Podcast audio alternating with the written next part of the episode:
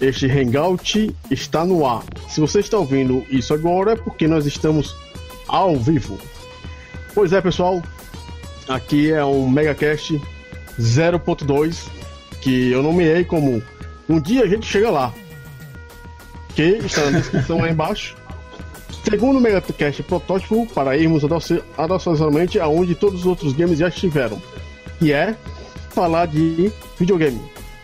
Eu estou aqui com os meus amigos da comunidade Mega Drive e um participante, pela primeira vez, está se tremendo de medo aqui, que é o meu amigo Bruno Chincol. Opa! Fala galera, e aí, como é que vocês estão? É, meu outro amigo, viciado no Master System, que praticamente dorme junto lá com o Alex Kidd, o Felipe Andrade. Vai falar não, Felipe? Felipe. Felipe? Oi? Eu, eu, eu. Tô aqui. Dá um oi galera, Felipe. Dá pra um oi pro pessoal aí. Alô? Alô? Felipe. Ao eu, vivo, Felipe. Felipe, eu voltarei a falar de você. É. Ó, não tem- você colocou mudo, cara. Agora sim. Alô? Agora sim. Não, eu mutei. Pronto? Eu mutei, eu mutei. Alô? Alô? Oi. Tá me ouvindo? Tô ouvindo. Tá me ouvindo? Repete aí, repete aí. Um, dois, três. Felipe? Um, dois, três. Ah, sim. Então tá bom. Deve ser algum lag, algum- alguma coisa do tipo. Então vou lá, vou te reapresentar. Não tem corte, não tem nada, né? Assim mesmo, é ao vivo. Não, eu, eu falei, eu falei, oi aí, gente, tudo bem e tal, mas vocês ficaram falando que não estavam ouvindo, aí eu fiquei perdido aqui. Então pronto, vamos lá aqui, repetir aqui você, você falar com nossos ouvintes, que são oito espectadores, né? Muita gente, pelo amor de Deus, que eu não vi quatro machos falar de videogame, né? Então tá com vontade. Seguinte, eu estou aqui apresentando Felipe Andrade, um gostador de Master System, e é o cara que só falta ficar abraçado com o Alex Kidd. Fala aí, Felipe. E aí, gente, tudo bem? E aí, por Comecei último, bem? Pois é, começou bem, mas vamos ali, né? E por último, tenho aqui um amigo meu estimado, é, deve ser, se não me engano, mais de 12 anos de mercado, jogando muito Jornada nas Estrelas por e-mail, que é uma coisa assim, né? Fazer o quê? Mas tudo bem. Gente, é, somos fãs de Jornada nas Estrelas, e aqui eu apresento para vocês Edel Corade. Boa noite, tudo bem, pessoal? Pois é, nós estamos aqui para falar de Mega Drive e mais exatamente de videogame como um todo. É, nós não sabemos aqui como é que está funcionando bem a questão dos comentários no YouTube, porque a gente está pela primeira vez aqui vendo. É, possivelmente no- nos próximos casts a gente vai conseguir ver melhor como os comentários estão sendo rolando aqui. Mas em primeiro lugar veio aqui o Moisés Benício que falou: "Rá, rá, rá, um dia a gente chega lá. pois é, o título já foi sucesso. Mas aqui nós vamos pegar aqui e focar sobre a questão do jogar videogame, né? Vai ser um bate-papo aqui rápido para justamente ver até onde nós iremos. Agora nós temos nove espectadores, quer dizer, nove machos. Então, se não tiver uma fêmea, não tem problema.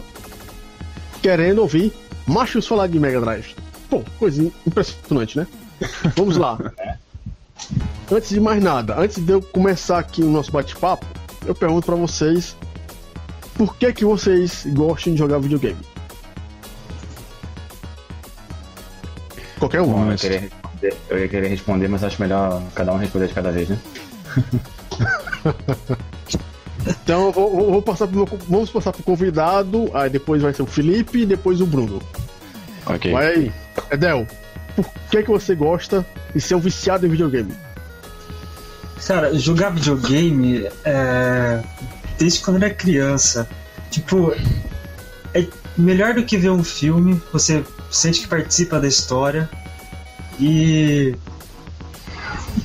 Uma coisa que você quer ver de novo, jogar de novo, você cria uma experiência própria com aquilo. Então eu acho que videogame não é aquela coisa que as pessoas ainda pensam, tal- pelo menos algumas, que é só pra criança. Sacou? Uma coisa é, é que é justamente isso, a questão da interatividade, né? questão de você pegar aquele bonequinho e fazer aquilo que você quer. E para você, Felipe, por que esse gosto por videogame? Ah, videogame é legal porque você, né, além dessa interatividade aí, é, tem vários benefícios, né? Como você desenvolver sua coordenação motora, sua capacidade de raciocínio. É divertido você. Pô, eu posso dizer por mim mesmo, graças, graças a videogame eu, eu aprendi muito de inglês, eu aprendi a gostar de música instrumental, eu aprendi a. a enfim, né? Tipo, você desenvolve muitas coisas, né? E também além da, da, do fator diversão, é, eu acho que estimula muito a imaginação. Até uma coisa que eu gostava no, antigamente, porque hoje, assim, com os gráficos que a gente tem hoje, né? Você, os caras querem fazer um mundo de um, um, um te apresentar um mundo do jogo, eles fazem do jeito que eles querem e pronto. Você não usa essa imaginação muito, né? Mas aí você via, tipo. Você via, sei lá, eu, eu, eu pelo menos eu imaginava assim, Vamos supor, eu jogando um Sonic 1 da vida. Aí você vê aquela montanhazinha ali no fundo, aí você imagina como é que seria aquele cenário se ele fosse real, aquela coisa toda, sabe? É, é um negócio que mexe muito com a cabeça, assim, eu acho muito interessante porque ele pode estimular a pessoa em vários, de várias maneiras, né? Além de ser divertido, claro. E também não acho que seja uma coisa só para criança. É, aproveitando o ponto que o Edel falou aí, é, crianças, assim, eu acho que acho que uma vez, posso contar uma, uma história aqui rapidinho? Pode, tem, tem a noite todinha. uma vez eu tava, na, eu tava na faculdade uma vez. Eu tava na faculdade uma vez e tava falando com umas meninas. Aí tava falando sobre negócio de idade, né? E elas estavam falando assim que. Ah, você não, tem, não parece ter tanta idade quanto tem, ou você parece ter mais, você parece ter menos.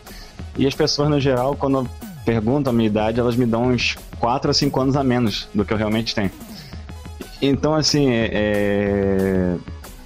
Aí eu falei assim, é não, geralmente as pessoas me dão menos idade mesmo. Aí uma foi e comentou assim, ah, mas você ainda é criança, você joga videogame.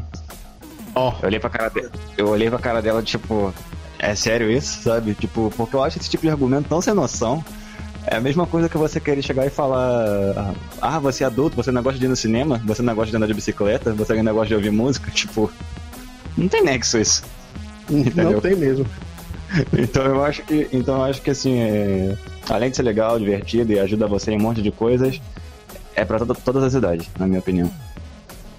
E aí, é, no caso, que é um, um, ponto bem interessante que o Felipe falou, né, que é questão de não tem idade. Você vê velhinho por aí jogando videogame. Tem um, se não me engano, um programa em Brasília que o pessoal usava o Wii para os pessoal da maior idade, né, jogava videogame, porque tinha aquele Wii Sport, aquele Wii Fit.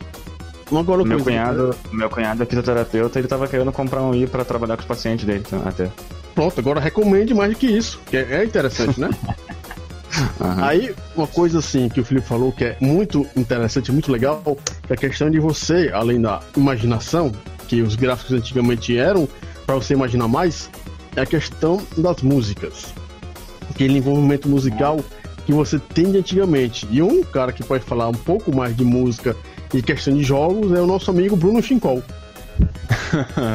é isso aí. Música. Os caras faziam um milagre, né, na, naquela época, né? Pegavam aí músicas de sinfonia, sinfonias completas aí e colocavam é, em quatro canais, né? Sendo três de, de onda quadrada e um de ruído. Então os caras faziam mágica, assim, uma mágica absurda. E muitas músicas que a gente nunca tinha ouvido, né, em lugar nenhum. Algumas composições próprias mesmo, outras inspiradas em, em alguma música, ou às vezes clássica, ou alguma que já existia. E teve toda aquela ampliada, né? Aquela coisa, sei lá, cara, um mundo diferente. O videogame ele ele expande as coisas para um mundo completamente virtual, né? Foi, acho que Bruno, eu poderia dizer eu que, pelo menos na minha vida. Oi, pode, claro. É, esse negócio que você falou aí de três canais e mais um de ruído. Vale lembrar, não sei quem entende de música, mas. Por exemplo, num, num instrumento qualquer, um violão, um teclado, você vai fazer um acorde de Dó, Dó maior, sei lá, ele é formado por Dó, Mi, Sol. Aí, se você quiser usar esse acorde inteiro numa música supondo, o chip do Master System, por exemplo, é, é a mesma coisa que ele falou, três canais e um de ruído, que é, seria a bateria, no caso, né? É, uhum. Você não pode, você não quiser usar um acorde, você não pode, porque você, num canal, você só pode usar um som sozinho. É, cada canal é então, é monofone. Não é, não, não é como se fossem, não é como se fossem três canais, fossem três instrumentos. Na verdade, é só três é como se fosse três teclinhas de teclado que você pode apertar ao mesmo tempo. Ou seja, é. para fazer uma coisa bonita pra sair dali, rapaz, tinha que ser muito criativo. É solo com solo combinado e os caras faziam um negócio muito, muito interessante mesmo. Tinha que ser muito, muito gênio para conseguir combater essas limitações. Muito, cara, porque você tinha que escolher o intervalo certo do acorde ali e, e usar, por exemplo, acorde, um acorde básico, um acorde maior básico formado pela primeira, terceira e quinta. Um acorde menor é a primeira, ter terça menor e quinta.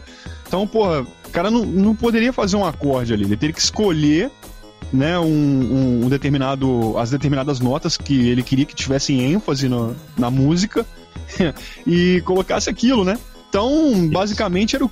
As, a maioria das músicas, chip music, era é, tudo. Se você for prestar bastante atenção, a grande maioria, não todas, lógico, que não é uma regra, é, a grande maioria delas é, é formada por uma, por uma linha de baixo e as linhas é, melódicas mais, mais agudas são geralmente a, a base, a melodia principal e a segunda e, e uma segunda voz, geralmente usado pela é, fazendo a terça, né, a, a, harmonização em terça, né?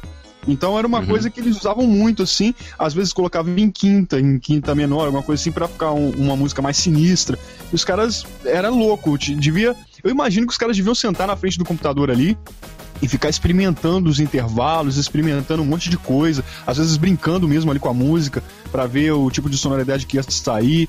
Eu não acredito que, sei lá, não sei se todos eles chegavam já com uma música pronta da partitura, porque deveria passar muita dor de cabeça, né, para adaptar uma coisa toda. Cara, é, deve ser muito louco, assim, você pegar uma partitura foda, assim, e falar, porra, vamos transformar isso aqui em onda quadrada, tá ligado? Então, mas assim, eu acabei falando muito da música, né? Mas era, era isso sobre a música mesmo que você queria saber, Daniel? É, a pergunta era mais focada para videogames, né? Como é que era a pergunta principal? Música, que assim, sua experiência sobre a música mesmo em si, mas também por que, que você gosta, gosta de jogar videogame? Qual é o seu vício? Por que, que você tem vontade de pegar no controle e jogar? Ah, sim, isso daí. Cara, o videogame. Bom, é, eu nasci na década de 80, né? Nasci em 83. Uh, não peguei tanta coisa quanto eu gostaria de pegar. Muita coisa da década de 70 eu queria ter vivido, não, não cheguei a viver. Uh, para mim, 60 não, né? Para mim, dos 70 para frente, eu olhando toda a história do passado aí, o que me interessa é dos anos 70 para frente. Eu acho que tinha coisa nos 70 que eu queria pegar também. Mas enfim, nasci nos 80, fui é, criado naquela parada e um, grande parte da minha vida, uh, na verdade já existiam videogames há muito tempo, claro, já existia o Atari e tudo mais. Mas uh, a gente não, não tem como a gente esquecer que os videogames de 8 bits, que hoje já não são grande coisa assim em termos de preço e de valores, mas naquela época já foram, né? Então eu não tinha. Então eu jogava muito. Uh, eu brincava muito, né? No quintal, brincava é, futebol. É, peteca, sei lá, essas paradas de criança, é, pig-pega, esses bagulhos assim. Então quando chegou o videogame, cara, foi aquela coisa, né? Então só o fato de você sentar na frente. Tipo, a gente só usava televisão para assistir programa, né? Então era só isso, era só é, jornal e, e, as coisas de sempre, novela e tal. Bom, é, então quando você. Vai pagar na televisão. Oi? É. Eu ouvi muito isso, cara, muito isso. Então o que acontece? Quando a gente é, descobriu que tinha uma maneira da gente ter um acesso a uma diversão interativa, direta, é, que você poderia fazer sozinho, né? Tipo, não tem. É, quando você vai brincar, no, no caso, quando, é, quando criança e tal, quando eu ia brincar, tinha que ter alguém, cara. Não tem, não tem graça você brincar sozinho, tipo, jogar bola, basquete sozinho, ficar fazendo cesta toda a vida. Você pode até jogar um pouco, entendeu? Igual, por exemplo, embaixadinha, você pode fazer sozinho. Mas não é algo que você fique muito tempo, a não ser que você tenha uma intenção de que aquilo se torne algo, é, um recorde, ou se torne algo que você queira aprimorar naquilo. Mas se for por diversão, você não vai ficar toda a vida fazendo embaixadinha, toda a vida é, jogando basquete, fazendo cesto sozinho. Então o videogame ele mudou só nisso. Então eu poderia falar a noite inteira de videogame, né? Mas uma das coisas principais foi, foi essa tipo a possibilidade de você se divertir sozinho em frente à televisão, é, uma, uma programação diferente para televisão, uma programação interna, né? Que você algo que você faria dentro de casa. Você não precisa necessariamente sair na rua para fazer alguma coisa igual pique pega, pique esconde, jogar bola e essas outras recreações que as pessoas já estavam acostumadas na época. Você não precisa mais disso. Então, o videogame deu essa mudança toda e fora as outras coisas, fora a, a inserção de cultura. Igual, por exemplo, você pega um RPG da vida, tem toda uma história, tem literatura. Quem muitas pessoas de repente devem ter é, gostado de ler, aprendido a ler. Não aprendido a ler, mas tipo, aprendido a ter gosto por, por leitura através de RPGs, de grandes contos do, dos RPGs, fantasias, né? Fábulas. Uh, também é, como jogos é, japoneses, um pouco da cultura japonesa. Um, a cultura ela tá estampada no videogame, né? Então a pessoa dizer que videogame não é cultura é uma idiotice, é uma coisa imbecil, idiota, porque o videogame está recheado de cultura. O videogame é cultura, faz parte da cultura e deveria ser reconhecido como cultura, não só aqui no Brasil, mas no, no mundo inteiro deveria, né? Então, é, eu não vou falar muito, porque já estou falando muito tempo assim, mas é, eu tenho inúmeras razões, assim, para eu gostar de jogar videogame, né? Mas então é. a gente começou a jogar, vai jogando e vai pegando aquele gosto, vai pegando, e aos poucos, se você não, vi, não, não vigiar, você fica viciado aí, né? Que eu já fui viciado, hoje eu sou um gamer mais, um pouco mais moderado. tranquilo, assim, moderado, vamos dizer assim. É isso. Eu... É... Só, só, só, é, só, só fazer uma interrupção assim para a gente não se interromper. Quando a gente hum. tiver alguma ideia assim ao vivo, a gente pode pegar aqui e usar o bate-papo justamente para colocar. Eu queria falar alguma coisa, a gente já espera outra pessoa para falar. Aí para ficar um negócio mais, mais interativo, né? Então vai lá, Felipe, é. continua aí. Não, então, só para só um comentário que o... eu recentemente descobri um jogo muito interessante no, no Master, que eu tava até querendo fazer um, um vídeo sobre ele. E o que acontece? Eu, eu, o, o interessante é que eu, eu conheci esse jogo antes, eu não sabia, só que eu conheci ele pela versão japonesa, e eu nem sabia que existia em inglês. Aí eu soube que tinha, resolvi jogar. Aí hoje, eu resolvi dar uma olhada na versão japonesa de novo, e eu notei que tinha muitas diferenças entre no jogo, né? Principalmente no texto. Uhum. Ah, né? é. Bem na censura, né, também? Sim, aí é um jogo chamado Spellcaster. Ah, Spellcaster. Conhece? Conheço? Porra! Muito bom! Eu cheguei. Engra, engraçado que eu, eu cheguei na, na, última fase dele e nem sabia que eu tinha chegado. Ah. Eu nunca tinha ouvido falar nesse jogo até, até eu jogar há duas semanas atrás, mas enfim. Aí. Uma, uma vez no meu celular, eu tinha colocado um emulador de Master System nele, só com jogos japoneses, para ver de curiosidade como é que eles eram, né? Quais eram, porque eu sei que foram poucos lançados. Aí eu achei esse jogo, só que eu achei ele em japonês. Então em japonês eu não, eu não me animei de jogar. Aí quando eu vi que tinha inglês, que eu não sabia, eu falei, olha que legal tal. E o que acontece? Hoje eu resolvi dar uma jogada nele em japonês. E eu fui usando dicionário assim para me ajudar e tal. E cara, tipo assim, duas horinhas que eu joguei, eu aprendi uma porrada de coisa sobre budismo que eu não fazia a menor ideia. É, ué. É o Kujakuo, né? O nome do, Isso, o nome do... Eu, descobri, Isso. eu descobri, eu descobri cada coisa, cara. Tipo, assim, é, coisas que eu, eu, eu, imaginei que o enredo da versão americana fosse totalmente diferente da japonesa. Na verdade, não é, não é tanto, não. Mudam os nomes dos personagens e lugares apenas. Mas o enredo é basicamente o mesmo. Só que, tipo assim, enquanto, enquanto sei lá, na versão americana o cara fala mandei 10 soldados pro lugar tal, na japonesa ele fala mandei os 12, os 12 soldados que tem um nome especial, e esse nome especial, de acordo com o meu dicionário, é um termo do budismo que não sei o que. Caraca, um negócio assim. Sim, tem, tem. Eu aprendi budismo, shintoísmo, a coisa de, de Shinto, né? Que ela tem as, ah. as árvores, aqueles negócios todo. No, no, Samurai Showdown tá recheado daquelas árvores com, com aqueles bagulho de Shinto, né? Sei lá que eu não manjo muito sobre isso. Mas. Então, hoje eu tive uma Nossa, aula de cultura jogando esse negócio hoje. Com certeza. E é cultura é algo interessante e que a nossa estimada, não sei se ela agora ainda ela, ela é, é o negócio, ministro da cultura, né? Aquela Marta Suplicy não reconhece o videogame como cultura, né? Mas aqui, é, pois é, né? Continuando, a gente tem agora no YouTube 14 pessoas assistindo, né? Temos aqui o Rio Games que está na área, Luiz Fernando Manja que vamos que vamos, ele falou. Tem um amigo meu aqui, o Vitor Miller Miranda, é um viciado em Sonic. Eu tô mandando um abraço pra Tá ele. ouvindo a gente? Victor Miller Miranda. Ele tá ouvindo a gente? É, eu coloquei lá, ele tá ouvindo a gente agora. E aí, Vitor, um abração pra você. Aí Abração, um- Vitor. Opa. Aí tem um primo meu que eu coloquei. cumprimentar o Vitor, galera. Vou cumprimentar todo mundo. Inclusive, ô Daniel, deixa eu te fazer uma pergunta, sem querer te interromper, te interrompendo. Hum. Você, como é que você fica sabendo aqui do. Você atualiza a página do, do Hangout? Porque os comentários eu, tinha visto primeiro, mas os próximos que foram saindo, parece que a página expirou e não, não mostrou. Eu tive que atualizar aqui pra ver eles, né? Eu tô aqui direto na página do YouTube, vendo aqui o pessoal escrevendo aqui algumas coisinhas. Ah, então beleza, fechou. Aí eu tô vendo aqui no YouTube, eu tô no Facebook também, né? Aí eu convidei algumas pessoas pra ouvirem. Aí tem aqui, vou mandar um, um abraço, um alô pro meu primo lá, que eu mandei ele ouvir nosso, nosso podcast aqui. Carlos Eduardo Lima. Ele também tem som, ele tem, tem o Sonic. Aí eu peguei lá. Eita menino. Eu peguei lá pro Maxwell Henrique ouvir a gente, ele deu um share lá na, na Nintendólatas. E vamos continuando aqui, né? É, continuando aqui uma coisa interessante, que a gente sabe que videogame é cultura, a gente sabe que videogame é arte, um tipo de arte, um tipo de arte tecnológica, na verdade, né? Que é, a gente usa a programação para mostrar a arte, mas não deixa de ser arte. Agora, eu imagino o seguinte, que a questão do videogame, tá tocando forró aí alguém? Tô ouvindo um Re- Revenge, Revenge of Shinobi aqui, tá? Só não sei de onde que tá vindo.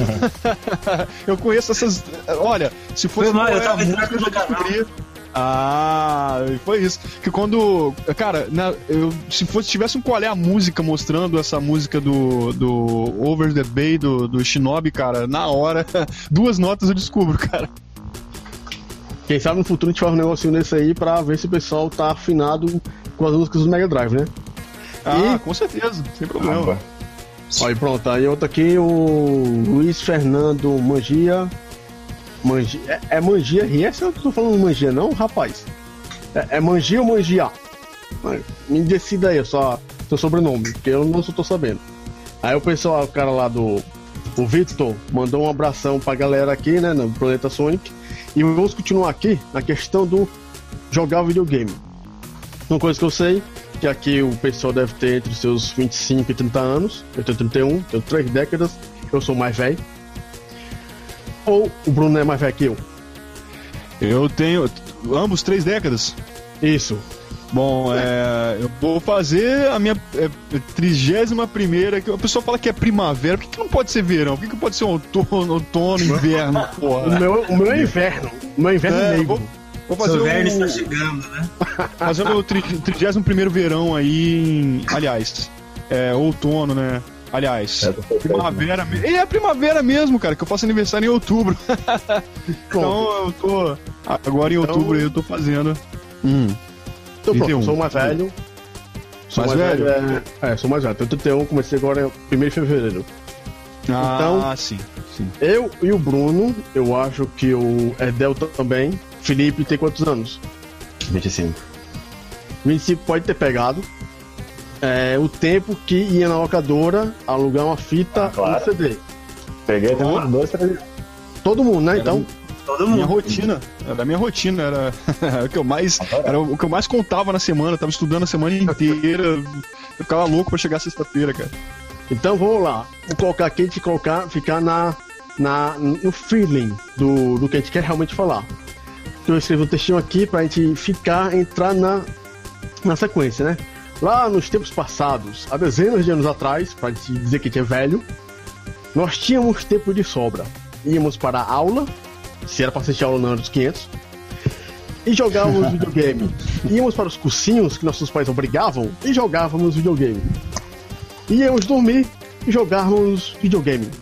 Mas quase sempre eram os mesmos títulos, porque aqui era, só tínhamos uma fita ou duas no nosso videogame. É, com o tempo, é, com a internet, tudo mudou, né? Agora temos vários jogos em pouco tempo. Deixa aqui uma pergunta para cada um. Pode começar primeiro aqui com o Adel, que falou muito pouco. Quero que ele fale um pouco mais. Aí depois passa pro Felipe, depois passa pro Bruno.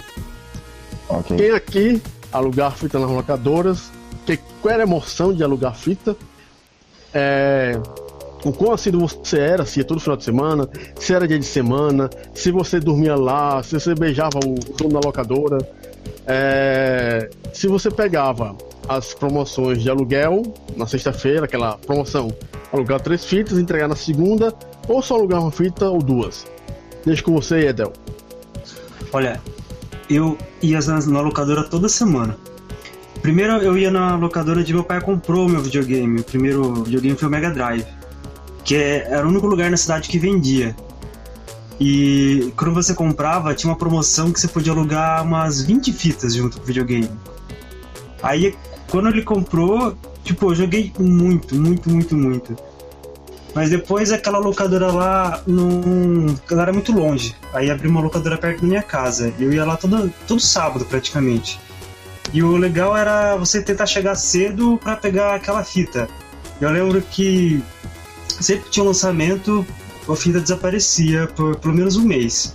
Lembro quando lançou Mortal Kombat 2, é, quando a fita chegou lá, nossa, era impossível pegar ela. Meu amigo conseguiu essa fita do pai dele, trouxe do Paraguai, um piratão. Aí jogamos até não aguentar mais. Eu lembro que depois de muito tempo eu fui ver essa fita na locadora e falei assim, pô, queria tanto naquela época, agora tá aí, assim, ninguém quer. Mas era, era muito bom, porque também tinha a promoção, você alugava três fitas e pague duas, né? E só que sempre tinha a diferença de preço, né? Tinha umas fitas que eram mais caras, que era lançamento. Então você só podia pegar três fitas do mesmo preço. Se pegasse lançamento, você pagava o mais caro. E, e era assim, tipo, a gente não tinha, ninguém tinha fita em casa praticamente. Eu tinha o Sonic 2 só, que meu pai comprou para mim uma vez, que eu lembro que não lembro quanto custava na época, mas ele sempre falava que era muito caro. Então só tinha essa fita. Com o tempo eu arrumei outras, mas a gente criava aquele hábito de ir na locadora, buscava as fitas e buscava. sempre repetia algumas que a gente gostava. Porque você não podia jogar sempre, então você tentava buscar mais vezes ela. E acredito que isso formava um hábito na gente, né? Você valorizava mais as fitas que você, que você podia pegar lá. Não é que nem hoje em dia que você pode ter todos os jogos do Mega Drive no computador. É, pode, você pode colocar todos os jogos, né? Colocar no celular e dizer, tenho todos os jogos, e fica só jogando Sonic. É, tipo, e você não podia salvar o jogo. Você tinha que jogar ele e tentar fechar no fim de semana. Se não conseguisse, você devolvia e hora só na outra semana se ninguém alugasse. Aí, no caso, é... vamos lá. Aqui a gente tem aqui o Edel lá, era um viciado, né? Dormia lá na locadora. Eu pergunto aí pro Felipe, como é que era o seu convívio com as locadoras? Então, eu. Cara, assim, eu morava no interior do Rio de Janeiro até uns seis anos. E naquela época não sei se meu irmão alugava em algum lugar, mas eu, eu tinha algumas fitas. Né? Eu, tinha, eu tive Master System até uns quatro, aí eu acho que nos meus cinco, meus quatro ou cinco anos eu ganhei Mega Drive. E eu lembro que eu tinha algumas fitas. lembro até do meu irmão falar que quando, quando ele comprou o Sonic Knuckles, né?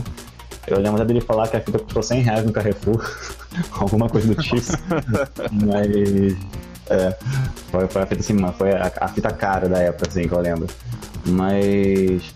Né, depois, que eu, depois que eu me mudei pra Niterói, que foi quando eu tinha uns 6 anos. Não, foi quando eu tinha 6 anos, é, eu descobri uma locadora perto da minha casa. Aí eu comecei a alugar mais. Né? E, e assim, quando eu tinha uns 9 para 10, é, pra uns 10, 11 anos, que foi quando eu, quando eu já podia ir na locadora sozinho, né? Porque eu era pequenininho, a locadora era um pouquinho longe. Quando meus pais já, já deixavam ir na locadora sozinho, eu tava indo todo fim de semana. Eu ia geralmente na quinta ou na sexta para devolver a fita na segunda. Ou então eu ia no sábado e devolvia na terça, alguma coisa assim. Aí não costumava alugar dois jogos ao mesmo tempo. Jogava, geralmente alugava um só. Mas eu lembro que a locadora que eu ia tinha uma seção toda especial, assim, que era só pra, só pra videogame, né? Aí tinha. Tinha tipo assim, três. Tinha quatro estantes grandes, assim, só com caixas de jogos. Aí uma estante era só pra Mega Drive, uma só pra Master, uma só pra Super Nintendo. Aí eu acho que tinha um pouquinho de 64 também, acho que tinha. Uh, Acho que tinha um pouquinho de 64, um pouquinho de Nintendinho, mas o que mais tinha era, era Mega Master e Super Nintendo. E na época acho que não tinha o CD do, do Play 1 ainda, sei lá. Não lembro de ter isso lá. Mas assim, é, é, é, o legal é que como, como. Diferente de hoje, né? Como naquela época a gente tinha Tectoy, né? É, eu pegava as caixas dos jogos e, tipo assim, tudo em português, né? Então, é, você, você abria, tipo assim, eu ia olhar um jogo, aí eu, eu pegava o jogo, você não só pega o jogo e olha, olha as imagens, você lê o texto, sabe? tipo, você fica instigado pelo texto. Eu ficava, toda vez que eu ia lugar, eu ficava pelo menos meia hora naquele salão ali, escolhendo o que eu ia levar pra casa. Lá, lá, só lá, lá encaixe, né? CD. É, eu quero ver é. isso aqui, o jogo é isso, isso, aquilo, outro, aquilo, outro, aquilo, outro. é, eu ficava lendo tudo, assim, eu lia tudo, nossa, todas as caixinhas possíveis, então não demorava pra escolher uma fita. Eu lembro que até o, o OutRun, por exemplo, o primeiro OutRun que eu joguei foi o do Master. E depois da minha experiência horrível com o Super Monaco GP do Master System, que é uma bosta, que o, o, do Mega Drive é bom, o do, Mega, do Master System é um horror. Aí eu, eu, depois de jogar aquilo ali, eu fiquei meio com o pé atrás com os jogos de corrida no Master. Aí eu vi o Outrun, parecia muito legal, só que eu fiquei com medo de alugar e não gostar, sabe? Aí eu falei assim, cara, será que eu levo? Será que eu não levo? Decidi arriscar e levei. Acabou que eu gostei pra caramba, virei fã de Outrun. E foi graças à locadora que eu conheci tantos jogos. É, eu lembro que o Sonic 2 do Master eu zerei com a fita da locadora. Aí eu tive que alugar mais umas duas, três vezes para conseguir zerar com todas as esmeraldas. É, tem aquele jogo do Mickey, eu não sei nem se o Tectoy lançou aqui, porque o cartucho que tinha no locador era americano, era escrito Genesis. Não sei se lançou aqui aquele Mickey do é, Great Circus Mystery. Ah, eu acho. Não, Opa, aqui não. Pro Mega eu joguei esse também. Eu acho então, que eu, eu, joguei no emulador, eu. Não, então, eu cheguei, eu, cheguei, eu cheguei a ver em cartucho na época, não sei, não sei se até que lançou ele aqui. Cheguei mas cheguei... às vezes. É, então, eu, eu sei que eu joguei ele, gostei pra caramba também. Enfim, muito jogo assim eu conheci basicamente pela, por causa das locadoras mesmo, costumava alugar todo fim de semana. Aí depois eu me mudei, aí onde eu mudei não tinha mais locadora perto, eu parei de alugar. Mas por um tempo assim, por uns 3 anos, sei lá, eu devo ter alugado todo fim de semana um joguinho. E vamos aqui continuando. E é sim, bem interessante, porque no caso já não tem sua história com locadora, né? Que, eu não fazia do seu jeito. E ia lá visitar o dono da locadora e alguma coisa do tipo. É, no caso, eu chamei aqui o nosso amigo Celso Defenestrador para se juntar a gente para falar de Mega Drive. Daqui a pouco ele deve estar entrando aí, quando ele começar a gritar, a gente vai saber. eu pergunto aqui ao Bruno a mesma coisa que eu perguntei pro nosso amigo Edel e pro Felipe. Você chegava lá, montava sua barraquinha na locadora para alugar fita? Cara, era. Igual eu tinha falado um pouco antes. Cara, era assim, era a semana, a semana inteira. Uh, tipo, segunda-feira eu já tava pensando no, cartucho que eu ia alugar na sexta, porque na semana passada eu não tinha conseguido alugar. Então era, era um negócio muito louco, porque você estudava, você fazia o que você tinha que fazer para passar de ano, mas a sua cabeça tava na diversão, né? Você é criança e aquela coisa nova, videogame, você sempre tinha brincado na rua, sempre tinha feito um monte de coisa. Se bem que criança também é um pouco de tudo, né, cara? Você era videogame, era sair na rua com a galera, fazer as coisas. Numa época em que a internet, né, não existia, né, internet, aliás, existia, mas não pra gente, né? Não assim, enfim. Existia no Japão. É, é, existia o pessoal lá, loucão lá. Na China. Né? Então, né? aí que acontece? Então eu ficava nessa secura e às vezes eu procurava fazer reserva, dependendo da locadora. Tem locadora, tinha locadora que não fazia reserva. Então você tinha que chegar lá, pô, é de quem, quem acessar, acessou. Então ficava um negócio meio louco assim. E eu tentava sorte. Então eu passava a semana inteira pensando no, no cartucho que eu queria alugar. É, um bom exemplo que eu vou dar aqui é Masters of Combat de Master, que eu nunca consegui alugar aquela porra. Só consegui jogar depois pelo vídeo, pelo Cara, emulador. eu acho. Nossa, eu era louco, cara, pra jogar esse cartucho, cara, tipo, esse eu jogo. Eu porque... lembro, muito, lembro de ter jogado muito na infância, não lembro se a fita era minha ou se era alugada, mas acho que era minha sim. Nossa, eu lembro que eu via, eu via os screenshots nas revistas de videogame, cara, eu falava, porra, nossa, não acredito. Esse jogo parece ser bem daquele jeitão meio Street Fighter, meio assim. Nossa, eu louco vendo os especiais, os comandos na revista. Eu, cara, eu tenho que jogar esse ah, bagulho. Mas era, ó, era um jogo que me decepcionava, hein, Bruno? Olha aí, Ah, cara, quem é que entrando? olha, Olha É aí, um É um jogo divertido até, velho. É um jogo que, assim, o. O, o pessoal, tipo, pelo menos assim, na época que eu tinha o Master System também, eu, eu curti o jogo, tá ligado? Não decepcionou, não. Era da jogo hora. bom, cara. É, Pô, o melhor jogo de, é o jogo de luta mais bem feito, assim, mais bem pensado para as capacidades do Master System é esse aí. É, eu diria, eu também, eu diria que é sim. Eu também diria que é o, o melhor. Cara, é assim, o melhor. Na minha opinião, é o melhor. Dos que eu lembro, pelo menos é o melhor jogo de luta que tem. Nenhum do. Eu acho que, pô, Mortal não bate, Mortal é bem durão, né? Não tinha. Tinha como ter uma jogabilidade mais fluente? Tinha. Masters of Combat é mais fluente, Mortal Kombat também pode- poderia ser. Ah, mas não, não foi. Bom, tem o, o Pit Fighter também não foi grande coisa, foi meio travadão, meio esquisito. Eu lembro que eu zerei, mas não é grande coisa. Mas Acho que, eu acho que o supra-sumo do Master System tava na Disney, cara, e na SEGA. A SEGA e a Disney. Porque a SEGA também fazia jogos da Disney, né? E os jogos da Disney são, são foda, cara. Acho que por onde, pelo menos na SEGA, por onde a Disney passou na SEGA. Tanto que, eu, na verdade, eu nem sou fã da Disney, sabe? Tipo, eu acho maneiro, até bem feitos os desenhos. Eu acho Na, na década de 90. tem umas mensagens acho muito que é o nada a bagulho ver. do capiroto, velho. Tem uns O negócios capiroto tá por trás da Disney, mano. Aí, Agora pô, falando um pouco de história, hein? A Disney tinha, né, até um vídeo do Pato Donald nazista, mano, indo pra Alemanha. é, isso eu Ah, sim, isso eu vi. Ah, eu vou tem. É, uns, tem uns negócios muito nada a ver. Pra quem é cético, bom, foi até bom ter falado nisso, né? Pra quem é cético e não acredita nesses bagulho, eu acho que tudo bem. Mas é, podemos aí quase podemos afirmar aí que a Disney, que é enorme do jeito que ela é, perde o tempo dela fazendo coisas que o cético não acredita. Então, por que, que uma firma gigantesca ia perder tempo fazendo uns... Ah, uns dizem que é trollagem, outros dizem, enfim. A Disney é meio, meio viajante com os bagulho aí. Mas aí eu ficava na semana inteira louco pra alugar, chegava no final de semana, não podia reservar, então eu tinha que chegar na locadora na hora que ela abria ou pedir pra alguém ir. No caso, eu era pequeno, eu não tinha, é, eu não tava como dependente, minha mãe não queria colocar, não sei se era porque eu era muito novo pra alugar fita, sei lá, ou se era porque Eu lembro que eu ia alugar eu sem, sem pedir. Aí eu tinha, tinha que chegar na hora que abria ou tinha que pedir, torcer pra alguém entregar a fita e você alugar, né? O cartucho lá. eu lembro que o E, Sonic bom, 2 que eu falei. Pra...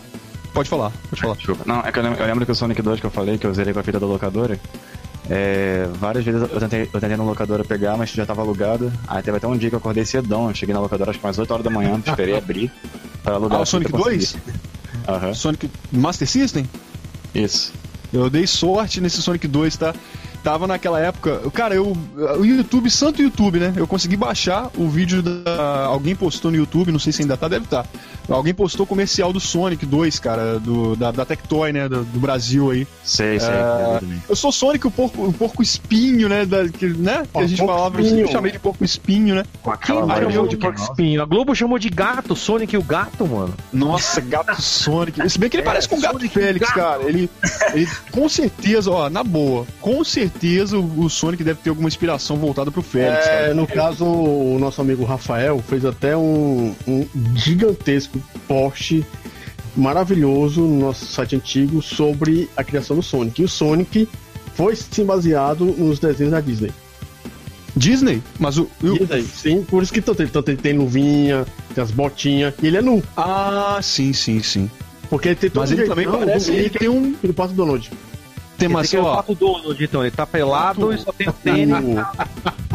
a área do a área dos olhos junto com a área do focinho é, tem muito tem lembra muito Gato Félix também cara é muito Pois parecido é. com o Gato Félix É, antes de você continuar a falar aí, eu Hum, queria só colocar aqui. é, falar que o Marcos Valverde, o rapaz lá, ganhador de prêmio Nobel do Passagem Secreta, tá ouvindo a gente. Prêmio Nobel. Prêmio Nobel, caramba, hein? Ô, parabéns Porra, me ensina aí É, tem o Fabiano Alves, que está nos ouvindo também. E vamos aqui apresentar nosso estimado colega, que apareceu aqui do nada, mas está aqui presente com a gente, que a gente vai falar de locador e tudo mais lá. Celso Affini, o defenestador. É isso aí, pessoal. Cheguei agora, cheguei um pouco atrasado. Na verdade, eu tô terminando de editar o vídeo que vai sair hoje, né? Tá foda. Esse negócio de ser youtuber é uma merda, mano. Você não consegue nem cagar direito, tem que ficar fazendo vídeo o tempo todo essa porra. Mas, cara, esse lance de locadora que o Bruno falou, cara, o o que ele falou, cara, eu também fazia. Eu lembro que sexta-feira Eu estudava à tarde, eu estudava, começava acho que duas horas, ou era uma e meia, não lembro agora exatamente o horário. Então o que, que eu fazia? Acordava tipo sete horas da manhã, tomava café, aí quando era nove horas eu saía de casa a pé, porque eu ia a pé pra escola. Então eu ia a pé, ficava lá na frente da locadora até 10 horas, até os caras abrir a locadora. E ficava dormindo de vez em quando na porta, assim. Aí o japonês chegava lá, ô, acorda aí, alemão, entra aí. Aí davam, queria, ô, você não quer café? Aí eu falava, ó, oh, não gosto de café, não, então come um pãozinho tal. e aí eu já escolhi os melhores jogos, porque se você não chegasse logo cedo, você não pegava os melhores jogos, cara. Não pegava. Isso aí era de lei, cara. E era mó treta, ó, cara. E olha, que o, ó, e olha que o Celso mora em São Paulo, hein, galera? Pra quem não sabe aí, ele mora em São Paulo. Imagina aqui no interior do Rio. É foda. É, então, mas eu tinha, a gente era obrigado a fazer isso. E o detalhe, uma coisa boa disso foi que eu aluguei muito jogo, que era aqueles jogos que o pessoal considera encalhado. Então o que acontece? Quando eu não conseguia fazer isso, e não era muito, não era sempre que eu conseguia fazer isso, então o que que acontecia? Eu tinha que pegar os jogos que tinha. Então eu conheci muitos jogos encalhados, jogos que não saíam, e jogos bons. Um deles, acho que, pô, tem bastante gente que gosta de Master System aqui hoje, né? Então vai ser fácil. Todo mundo deve lembrar daquele RC Grand Prix.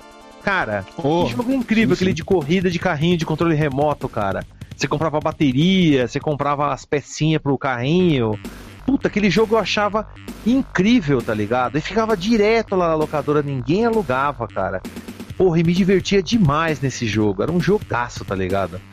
Acho que a galera não devia alugar muito por causa do pelo fato de ser isométrico, né? O jogo isométrico é meio difícil, para alguns é meio difícil de controlar. Talvez, mas é como eu já conhecia de fliperama muitos jogos isométricos, eu acho que eu me dava melhor por causa disso, entendeu? Aquele, oh, tem um isometricão lá de arcade também, cara, que. Eu esqueci o nome, off-road, alguma coisa assim. É, sim, sim. Você controla umas picape lá. Nossa, aquilo lá você controlava com volante. É isométrico, você controlava com volante, cara. Sim, Você chegou a jogar aquilo? Já, claro. Naquela época era doideira, velho. Eu lembro que eu ia no, no, no shopping aqui da cidade aqui jogar, cara, eu ficava perdidaço. Ele falei, caralho, como é que. Mas enfim, vale a pena lembrar, tem tanto jogo bom. Pô, eu, eu nunca fui muito fã de jogo de corrida isométrico, não. Nem aquele Ah, é... Alô? Tô me ouvindo aí? Eu tô. Aqui cortou aqui o som de repente. É, vamos lá. Seus... É, foi o som que deve ter sido o meu computador que é de merda, tá caindo de repente. Também. A culpa é do demônio. Tá todo mundo aí presente culpa do demônio. É, do demônio aí, ó. Você não conhecia o Daniel? Não, não, é, sou eu. É, eu, pro Edel eu sou, eu sou um santo mestre, viu? Pro Edel eu sou é um jeito, É um jeito carinhoso de falar do. Quando você vai falar do Daniel, você vai querer falar de uma forma carinhosa, você fala demônio.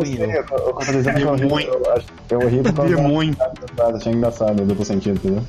É, no caso, eu posso afirmar pra vocês que nós temos, pra ver, de estreia, 12 espectadores. É muita coisa, né? Alguma coisa. 12 cuecões ouvindo é... a gente. E o pessoal já tem que ficar esperto. Que vai começar, a gente já pode avisar que já vai começar a rolar uns vídeos, nós vamos começar a fazer umas coisas bacanas. Essa é, semana é, aí, é. vamos ver o site também se volta pro ar. Vamos então pronto. Começar... Celso, antes de continuar aqui na nossa brincadeira aqui de bate-papo, né? Sim. Eu queria que você falasse do seu canal e dos nossos projetos da comunidade Mega Drive. Pode fazer isso? falar um pouco do, do meu canal e do, dos projetos? Isso. Ah, cara, tranquilo. Bem, acho que a maioria que tem seguido aí meu Facebook, ou pelo menos conhece o meu trabalho no Facebook, sabe. Não, quase isso, Bruno. Então já conhece o meu trabalho do Defendendo Jogos, que é. que é, o pessoal é foda, esse negócio de Mega Cast é tenso. Mas a maioria que já conhece meu trabalho no, no YouTube, né, sabe que eu tenho feito aí um vídeos, vídeos mais voltados para os retro games, né, falando de jogos antigos, fazendo lives com essa temática. Eu estou abusando, né, usando e abusando da nostalgia aí para poder trazer algo bacana. E os projetos da comunidade, a gente tem muitos. É muita coisa, né? A dominação mundial, né? Não é para é, é poucos. Né? Então a gente está tentando fazer aí a, a dominação mundial que seria o que? Entrar aí novamente com um site né, da comunidade Mega Drive, onde a gente vai colocar novamente matérias. A gente já tinha um site, teve problemas, né? mas acabamos aí recuperando, né? Pegamos um outro endereço, na verdade é uma história meio longa, mas conseguimos aí um outro endereço. Aí vamos ver se a gente coloca uma outra página, uma nova página no ar. Né? E aí a gente tem um projeto também do canal da comunidade Mega Drive, aonde a gente vai pegar onde a gente vai pegar e vai trazer vídeos né, de detonados, de é, vlogger falando sobre Mega Drive, e principalmente os consoles da SEGA, né? Querendo ou não, nossa comunidade Mega Drive é uma comunidade mais voltada para SEGA mas também nada também muito ista, né? Porque a gente não é muito de ficar também só falando de uma coisa só. A gente, querendo ou não, todo mundo que trabalha aí, todo mundo que é moderador, que nós temos os amigos que são aqui, né? Moderadores, o Daniel, o Bruno e o Felipe, todos eles, para mim, né? Todo mundo fala que eu sou o dono, mas eu acho que todo mundo é dono, todo mundo é moderador, todo mundo é administrador, todo mundo fez um pouquinho, todo mundo faz um pouquinho. Então não tem essa de ser dono. Pode ser que eu tenha levantado a bandeira no início, né? Levantado o mastro, mas só isso. De resto. De resto. Sai pra lá! Uma coisa. Entenderam, né? Vocês entenderam, né?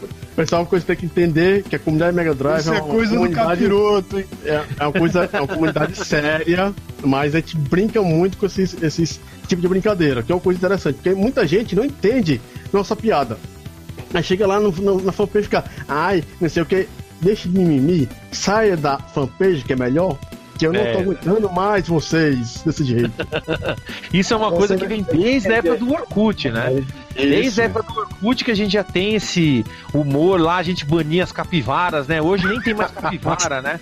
Porra, e detalhe, nós vamos fazer ainda, quando o, o site voltar no ar aí, nós vamos começar a contar as histórias das capivaras, capivaras famosas, né? Porra, a capivara pra mim mais famosa, fala aí, Daniel, o Ivo, né, mano? O Ivo que Puta a que capivara mais famosa, né, mano? O cara virou foi. moderador do grupo, o cara queria banir todo mundo, o cara era muito chato, o cara falou que tinha comido minha irmã, aí eu falei que ia matar a família Caralho. dele, limpar o pinto do cachorro dele. Foi tenso o negócio, tá ligado? Pronto, a, a gente vai fazer uma coisa foda. Pode esperar, a comunidade Mega Drive, pessoal que gosta de Mega, gosta de Sega, gosta de videogame. Nós estamos aí pra dominar essa porra toda. Aí É, aqui, eu Ah. só antes de você falar, tem aqui nosso amigo do Planeta Sonic, né? Que todo mundo conhece lá, o cara que é- gosta de vídeo do, do Sonic demais. Olha o que, que ele falou sobre o Sonic. Na verdade, o Sonic é um ouriço com personalidade do Bill Clinton, com os sapatos do Michael Jackson, com as cores do Papai Noel e era azul para homenagear o logotipo da SEGA. Ele falou sério mesmo. Bom, se ele tá. Se o cara que é o Bambam Bam Não, é, é isso. Sonic, né? Não, mas tá certo, né? tá certo. O próprio, o próprio, o próprio, o próprio design na autoestima, ele confessou que ele se inspirou no, no sapato do Michael Jackson, no- espe- Ah, especificamente do clipe da música Bad. E só que como ele não queria que ficasse uma coisa muito descarada, ele trocou, ele trocou as cores pretas do sapato para as cores do Papai Noel, porque era uma, um ícone que todo mundo gostava. Aí ficou Mas, bem rapaz. Papai Noel mesmo, porque tem aquele, a fivelinha, né, e o... E aquele lance na mais pra cima, é, a, a dobra na bota, né? Ficou bem parecido, Uhum. bem Papai Noel mesmo. É bem isso mesmo. É ajudante de Papai Noel, o Sonic, então. Sim. E azul, justa, É, o- e, e azul. E aí eu- do lobo no Matando o Papai Noel, cara, que incrível. Eu sou. Quem que. Quem que eu, é, não sei se é impressão minha, deixa eu perguntar aqui. é, Aquele lance do. Do Yuji Naka gostar de, de azul e ter um carro azul, é verdade esse bagulho? Eu lembro de ter lido isso em algum eu lugar. hoje nunca ele Não, gosta de- cara. ele- gosta Ele, tem, ele tinha gosta de velocidade, agora de carro azul eu não sei. Não, eu, Ah, sei que ele queria, eu sei que ele queria ter uma Ferrari, depois que ele fez o OutRun, né? É, Dizem, a- dizem as Ah. histórias que ele era louco pra ter uma Ferrari. E aí ele fez o jogo pra poder correr numa Ferrari. É uma boa, é uma boa né? Você fala, não tenho Ferrari, então vou fazer um jogo pra correr na Ferrari. aí quem sabe a Ferrari dá uma Ferrari, né? Exatamente. Aquela. Pô, que- aquela Ferrari era da. Pô, podia. Enfim, já, já tem já. Ah, A Ultima eu é. falei, pô, podia refazer uns. Enfim, já ia falar uma. Aí eu vou, enfim, deixa pra lá. vamos, assim, Esquece, deleta que eu ia falar. tentar é, voltar para o nosso foco, que é o seguinte. Que Celso, a gente está falando aqui sobre a questão de jogos, que a gente tem muitos jogos. A gente já falou aqui sobre locadora, né? Você já viu aí a- que a gente já tem história de locadora. Você, mais do que ninguém, tem história de locadora, de fliperama, que praticamente dormia nesses negócios assim. Mas aqui, vamos continuar aqui. É, vou continuar aqui a pergunta para a gente desenvolver aqui. Eu acho que vai. Deixa eu ver só quanto tempo a gente tem aqui de Megacast. Já Beleza. estamos aqui há 50 minutos enrolando o povo. Então vamos continuar aqui. A segunda Nossa, pergunta. Só enrolação? Foi enrolação. Segunda pergunta aqui. Eu vou começar com o nosso participante que tá meio calado, né? O nosso convidado especial, meu amigo Adel. Aí depois eu passo pro Felipe, depois pro Bruno, pra vo... aí depois pra você. Se quiser interromper, interrompe ou não. Vamos lá. Nos dias de hoje, né? As coisas são bem diferentes. É, hoje você baixa um jogo no Pirate Bay, compra na internet, seja PSN, Live, Steam, Diaba 4 ou em várias promoções, colocando Rumble Bundle, por exemplo. Por que, que será que acabamos por ficar jogando apenas os mesmos jogos? Vai aí, Edel. É, essa pergunta acho que é até agora a mais complexa, assim. Por que, que a gente sempre joga os mesmos jogos? No meu caso, eu jogo sempre jogos que eu criei uma, uma afinidade maior com eles, seja pela história, jogabilidade, ou, ou um jogo que eu aguardei por muito tempo ser lançado. Porque esses outros jogos, que você falou da Steam, promoções e tal, muitas pessoas eles baixam mais ou compram por impulso, porque hoje em dia é muito fácil ter, ter uma coleção grande de jogos. E os jogos, se você realmente gosta, são aqueles que você joga mais, que você volta sempre para eles. Mesmo que lancem jogos novos ou até versões novas desses jogos, você sempre tá lá com eles, porque você já sabe como é que eles são. Mas aí o povo prefere hum, uma facilidade, né? Que eu já falei. É fácil ter um- uma lista gigante de jogos, só que você não joga todos eles. É igual aquela pessoa que tem uma coleção de filmes e não, não sempre não vê sempre todos os filmes, vê sempre os que mais gosta. Eu acho que segue muito nessa, nessa onda de acumular os jogos, e mas você sempre ter jogar mais os que você realmente gosta, aqueles que te causaram mais impacto. É, justamente, né? Que, por exemplo, eu no meu caso, eu tenho uma coleção extensa no Steam, né? sei lá, 300 jogos, a maioria foi Rumble Bundle de um dólar, né? Chupem isso, né? Pagar mais caro pra quê? Mas eu caio sempre, quase sempre jogando a porra do Team Fortress 2, que é de graça. Que porra é essa, né? Nossa. Cara, Aí eu passo aqui pro Felipe, se ele tem esse mesmo problema que eu e o Edel. Felipe tá vivo? O Felipe parece que está atordoado, deve, ter levado uma chibatada e não está acordado no momento.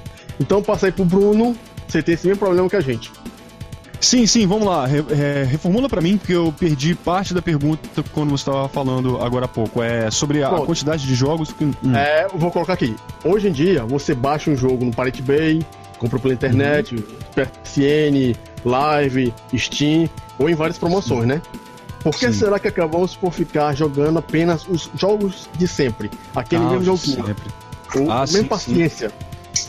Isso, é, isso daí é, é como foi falado agora- né? É, você tem a opção de jogar vários jogos diferentes e no decorrer desse tempo, no desenvolvimento do, do, do jogo em si, da experiência com o jogo, você começa a ir para o lado daqueles que vão te agradando mais. E isso é como uma é como uma árvore, como uma ramificação, só que o contrário, na verdade, né? Você pega, tipo, você a árvore é, você sai do tronco e vai pros galhos, né? Fininho e tal. É, aí é o contrário, né? Você pega uma parada, você pega vários jogos e aquilo vai se jun- juntando e os jogos que você pegou, todos aqueles, você vai se livrando da maioria e vai ficando com foco em alguns que são os seus os mais seletos. Então, desses mais seletos, é, nada impede que você consiga outros jogos dos quais você tem interesse. Só que geralmente fica em torno de uns poucos, né? E essa lista ela vai se renovando conforme o tempo vai passando, mas é sempre isso. Os nossos favoritos são sempre os mesmos, às vezes no passado, porque fizeram grande parte da, da nossa vida, ou até porque divertem, é, tem a ver muito com, com a nossa personalidade, com, com a nossa maneira, com o nosso gosto, vamos dizer assim, também. E a pessoa tem esses jogos na biblioteca dela pro resto da vida, né? Então, por mais que os jogos evoluam, tem muitos jogos que você jogou no passado que você continuou gostando. Não necessariamente os da época da infância, como também uns da época da adolescência, de outras épocas, dos quais a nostalgia não, não é tão forte quanto da época da infância, do início da adolescência. Então, isso tem a ver mesmo com, com gosto pessoal. Eu, sei lá, eu. É, geralmente acontece isso sim. Eu pegar vários jogos, muitos, muitos, muitos e muitos jogos, principalmente hoje com, com esse lance da emulação. Mas é, isso é uma boa também, que, a, que com, com esse esquema da emulação, você tem aí uma possibilidade de explorar jogos novos. Então você pode. Tem aquela opção de você provar, né? Prove e, e compre, né? Então você pode provar. É lógico que a maioria não compra, mas se você é fã mesmo um jogo, se você gosta mesmo daquele trampo e tal, você vai comprar o original. É assim que funciona. É lógico que tem a divisão entre os, os riquinhos e a divisão entre os, é, entre os que não são riquinhos, os que já tem a questão do, do dinheiro, tem a questão do, dos que não têm dinheiro, mas que eu sou honrado, eu tenho que comprar original 100%. e tem os que os outros que já reclamam do, do governo, já sabem a palhaçada que a gente hoje em dia a gente tem. Uma, é, eu falei em, em alguns lugares, conversei com algumas pessoas essa semana falando sobre isso é, que hoje a gente tem nas notas fiscais das coisas, nas notinhas tem a, a, a nas notinhas de compra, né? Tem o valor que você paga de impostos. Né? Imposto. Né? Uhum. São valores absurdos. É, a gente sabe, hoje em dia a gente tem completa noção de que o Estado tem dinheiro para fazer tudo que a gente quer, mesmo porque a Copa e outras coisas, dinheiro que, que deram para Cuba. Então tem um, uma, um, uma série de coisas que mostram que nosso país poderia ter preços menores nas coisas, né? Então aí é uma outra discussão que daria para um outro podcast. Mas é isso, tem muito a ver com gosto pessoal, né? Você pega um monte, vai lapidando e aquela, aquele núcleo, aqueles jogos que vão ficando na, que vão se repetindo, repetindo, é, ficam na, naquela sua lista pessoal de favoritos. Porque tem muito jogo que é bem feito, né? Lindo, com boa jogabilidade, mas não necessariamente vai ser um, um favorito. Bom, às vezes você pode pegar um Gran Turismo, no, no meu, no, no, meu caso, né? No meu é, é, gosto particular. Gran Turismo é um jogo lindo. Eu acho Gran Turismo uma coisa fenomenal. Mas não é um jogo favorito meu. Eu prefiro a série Test Drive. Mesmo sabendo que o Gran Turismo é muito mais realista, é, o peso do carro você sente melhor e tudo mais, eu prefiro Test Drive. Então, vai do gosto pessoal mesmo, né? É, é essa a minha opinião. Pronto. Então vai aí, o Edel, quer falar alguma coisa? Ah, eu queria comentar que o Bruno estava falando sobre de emular os jogos, que apesar de a gente, a gente sempre volta para os nossos jogos antigos, eu, eu lembrei que eu, eu não, não, tenho mais o meu Mega Drive, né, faz muito tempo, mas eu, eu emulava ele no PlayStation. Aí eu tinha um videogame que na época era o mais top de linha e usava para jogar jogos de muitos anos atrás, jogos de outra geração. Então é uma coisa que eu acho interessante que a nossa relação com os jogos. A gente. E o Daniel também, né? Uhum. O Lula. Uhum. no PlayStation.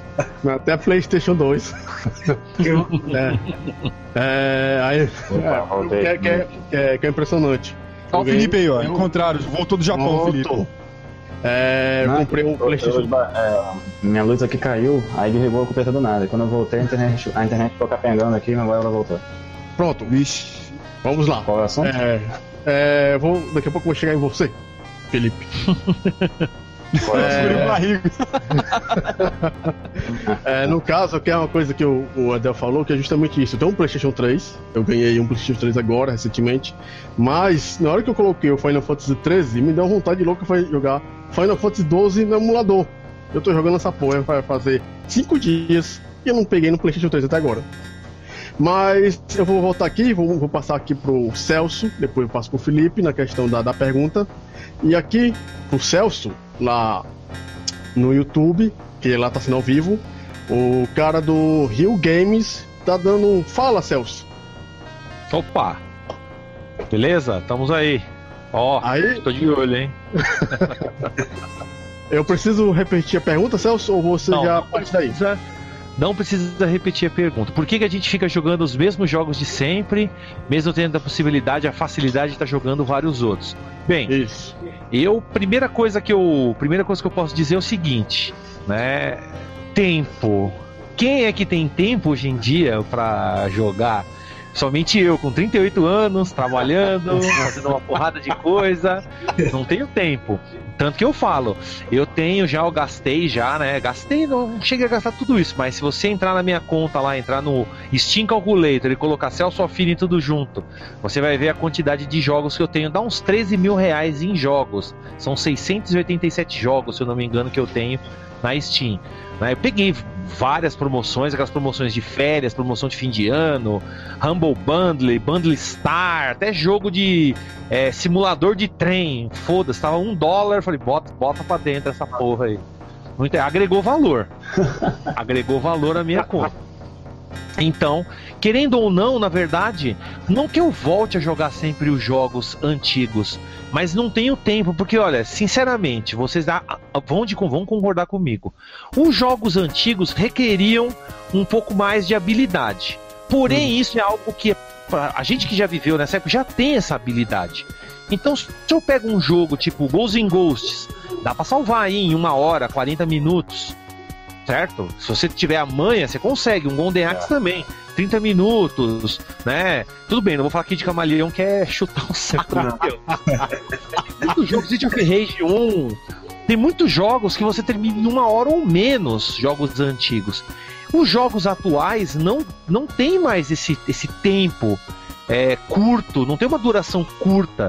Os jogos são de duração de 16, 30 horas vai se ferrar. Por isso que tem save. Por isso que tem save em cada 5 Tudo minutos. feito com pra leite com pera, né? Tudo feito pra. É, pra não é, entender. em detalhe, não é Porra. nem questão de leite com pera, porque na verdade o que acontece, né? O, o problema é exatamente isso, os jogos são muito longos, que nem eu falo, ó, o Daniel falou que ganhou o PlayStation 3, eu comprei o meu. Aí eu até mostrei quando eu comecei, ó, o que tem aqui Uhum. na minha mão, um Ó, Demon Souls. Souls. Um amigo meu trouxe ontem pra mim esse jogo.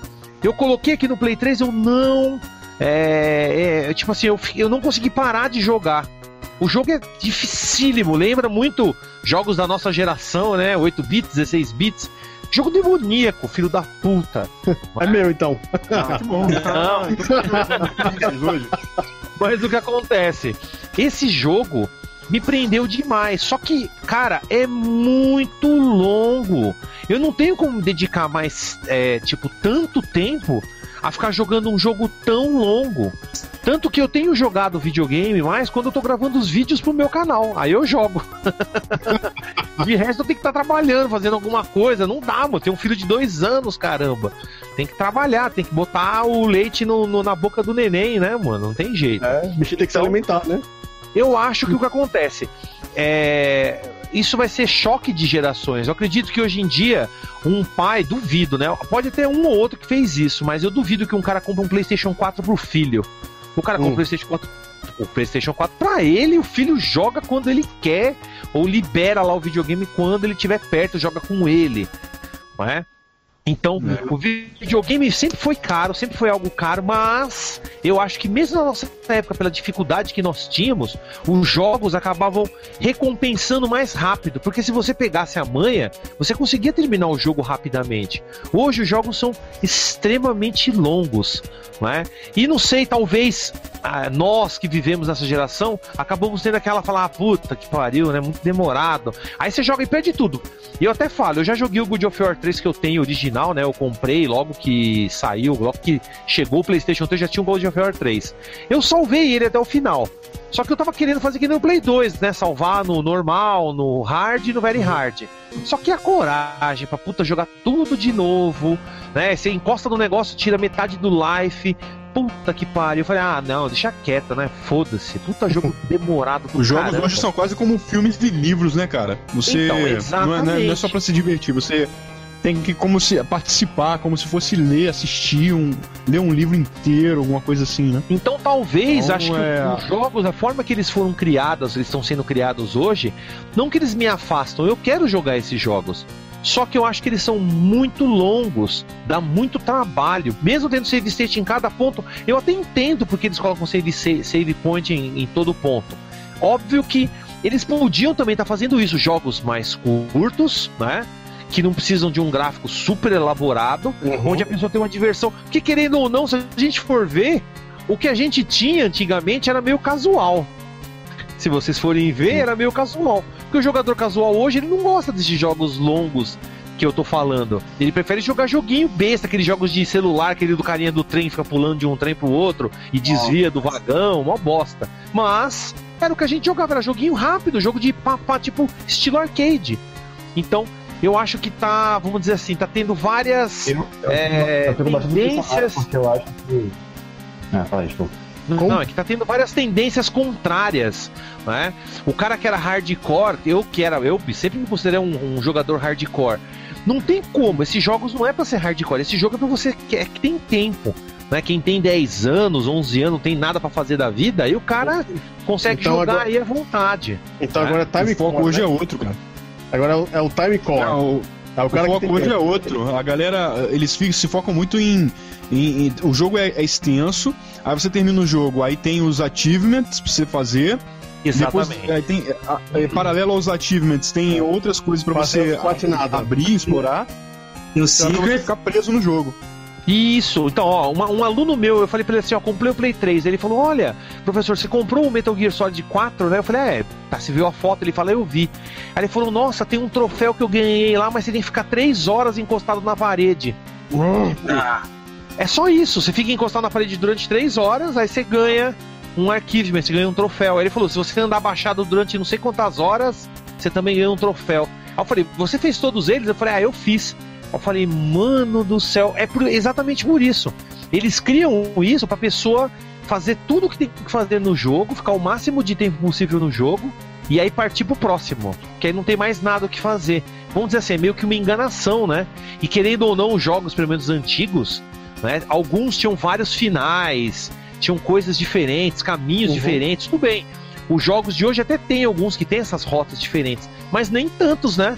A maioria é tudo linear. Até os RPGs se transformaram em jogos lineares, né? Final onde Fantasy você já III. sabe o começo e o fim. São poucos, tem acho que acho que é o Dragon Age, né, que o pessoal fala que tem uma porrada de final, tipo que nem Chrono Tiger. Mas Uhum. porra, são poucos jogos. Hoje com tudo que eles podem fazer, eles criam jogos cada vez mais babacas, entendeu? que é aquele negócio-. É, que você joga, joga, joga, e você cansa, você fala, nossa, não quero mais jogar esse jogo na vida. Mas é que tá, o único, o único jeito deles ganharem dinheiro com esses consoles né, é vendendo milhares de jogos e rápido, muitos jogos. Né? Então, eu acho que tem muito a ver com isso. Porque o detalhe, né? Eu tenho jogos antigos, vocês podem ver nas minhas prateleiras lá no fundo. Eu joguei todos, jogo ainda. Mas os jogos atuais eu quero jogar também. Eu tenho muitos jogos na Steam. Tenho jogos pra caramba também, né? De Play 3 agora pra jogar. Então, porra, eu, eu quero fazer isso. Mas é como eu falei. Custa muito tempo. Tanto que eu fico pensando assim, ah, talvez quando eu for me aposentar lá com os 70 anos, eu vou ser um vovô atualizado jogando videogame. Aí os meus netos vai lá, e aí, vô, o que você tá fazendo? Tô jogando aí, paz, caramba, vovô, você é foda. Vai ser da hora. eu vou ser um velho muito louco. Os vizinhos. Não, é. Eu Fala. faço a per- pergunta agora. Tem todos esses jogos aí bonito, aquele dali do Atari que mostrou lá pro senhorzinho da Atari ano passado, não foi, né? O Nolan Bushnell, ano passado, foi? Tu mostrou? Foi, foi na, foi na, na Campus Party de 2012, 2013, foi 2013. O Celso ficou famoso, rodou, a foto dele rodou o mundo. É um, um homem segurando o Atari. É, eu faço pergunta, na sua coleção, tu tem Dark Castle? Quem?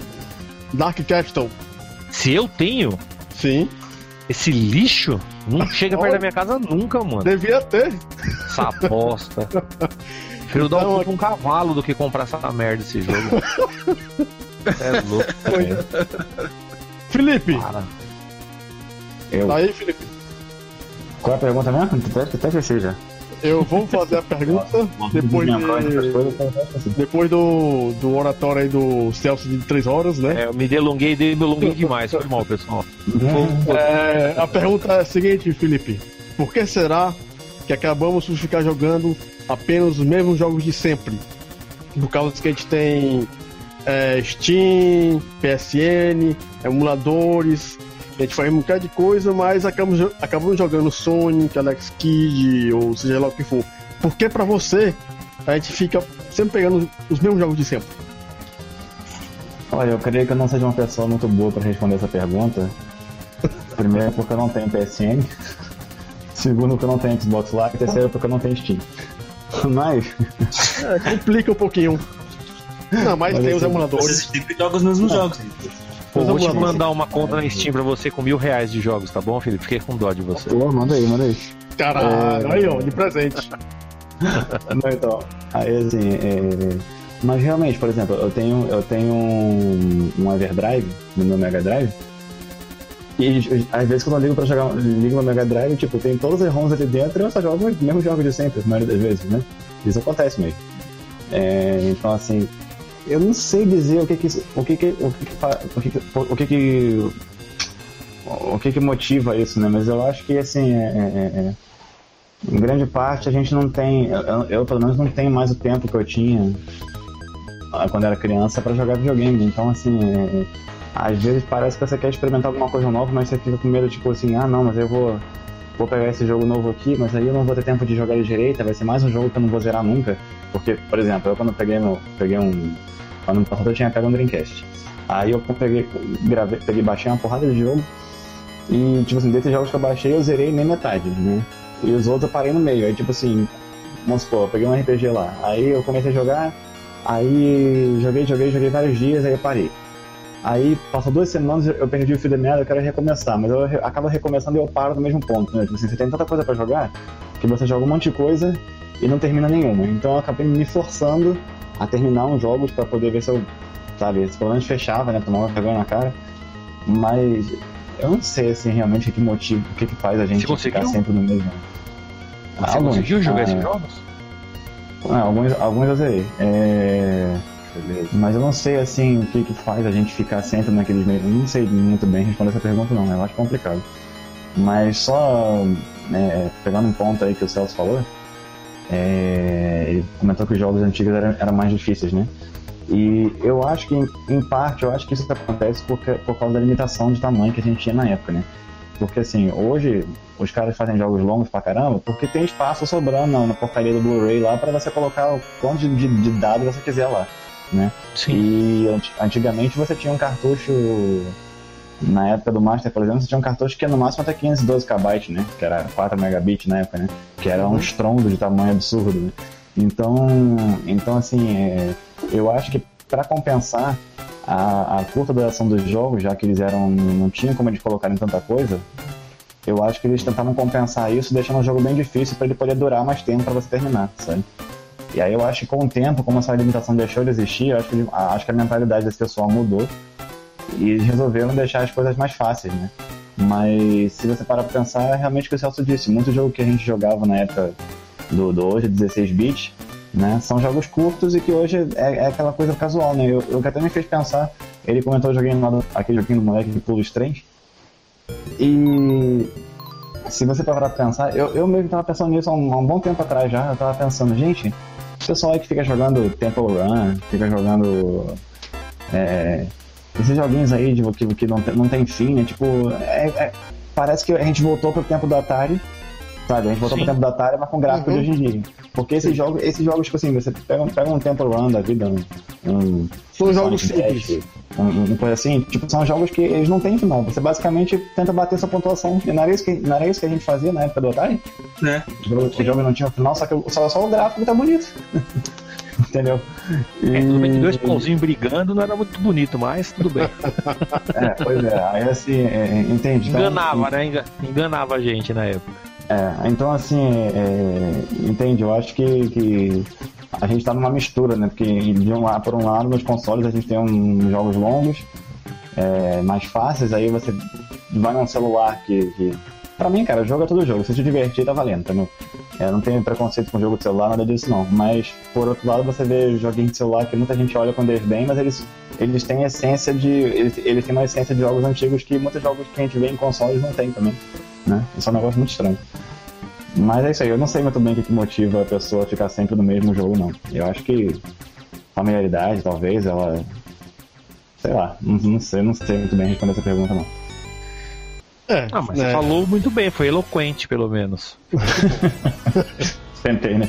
Ou uma coisa assim, uma coisa assim que a gente vai fazer futuramente nos próximos megacasts é que a gente vai antecipar um pouquinho assim para justamente a gente, é, as pessoas ficarem mais preparadas com as perguntas que a gente fizer. Tipo, a gente pode pedir o X da equação, coisa assim do tipo, a pessoa pode enrolar um pouquinho.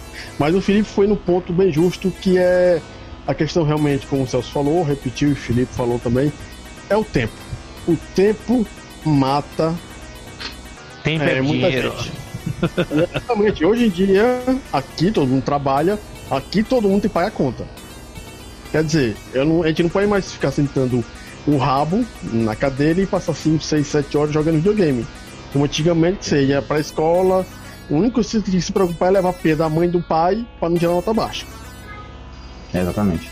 Hoje em dia, se você passar 3 horas jogando videogame, você tá gastando 3 horas da sua vida para fazer qualquer outra coisa. Tipo, estudar, fazer um trabalho extra, um bico, alguma coisa do tipo. Porque, enfim, ninguém aqui é rico. Até onde eu sei, é todo mundo liso aqui. Eu sou lisão. Aí, É, não- ninguém fala nada pra contrariar, porque, né? Difícil alguém levantar a voz e falar. Eu sou rico, né? Não pode falar isso, né? Que vai que alguém vai É. atrás depois. Mas assim, antes de dar um, um finalmente, e tem uma outra perguntinha aqui que é legal que o, que o Moisés colocou no YouTube, que eu vou passar pra vocês, pra gente discutir um pouquinho. Vou colocar aqui o finalzinho, eu vou passar pro Edel novamente, depois pro Felipe, se o Felipe não cair, pro Bruno e pro Celso. Ok. É- essa aqui é bem simples. É, a gente tem esse problema com jogos, né? Não sabe explicar ou não, mas em questão, além de jogos, vamos dizer assim, para quem gosta de ler livro, para quem gosta de seriado, para quem gosta de filme, para quem gosta de música. É, tem o mesmo problema ou é mais aceitável você assistir um filme novo, ouvir uma música nova? É, eu passo aí primeiro pro Edel. Olha, eu acho que é o mesmo problema. Hoje em dia, ah, todo mundo parece que acumula tudo que tem. Tipo, o cara baixa 50 séries, ele baixa 500 GB de música, 500 mil filmes e deixa guardado lá. Mas não, não, não vê tudo, né? Tipo, não tem como a pessoa absorver, ver tudo aquilo, jogar, assistir, ler e, né? Então acaba sempre o mesmo problema do começo. Ah, como é que era o. como, como no nosso caso, né, por exemplo, que a gente assiste Jornal nas Estrelas, que acabou em 2003, os mesmos episódios desde 2003, né? Da nova Uhum. geração, Voyager, Deep Space Nine. Eu, por exemplo, já, eu já assisti a nova geração, que eu tenho sete temporadas aqui, no mínimo umas quatro vezes. Caramba. É. Aí eu acho que é o mesmo problema, né? Que a gente acaba é, ficando justamente naquilo que a gente gosta, acomodado com aquilo, e acaba não quer, é, recusando o novo. Aí. É, tipo, as pessoas elas acabam juntando por juntar. E só que nisso elas acabam só jogando. Eu, falei, eu, baixei, eu, baixei um zilhão de, eu baixei um zilhão de jogos e zerei um quarto dele, né? Então, tipo. É. isso aí mesmo. É, o- o o que eu acho legal é o silêncio que fica assim de repente.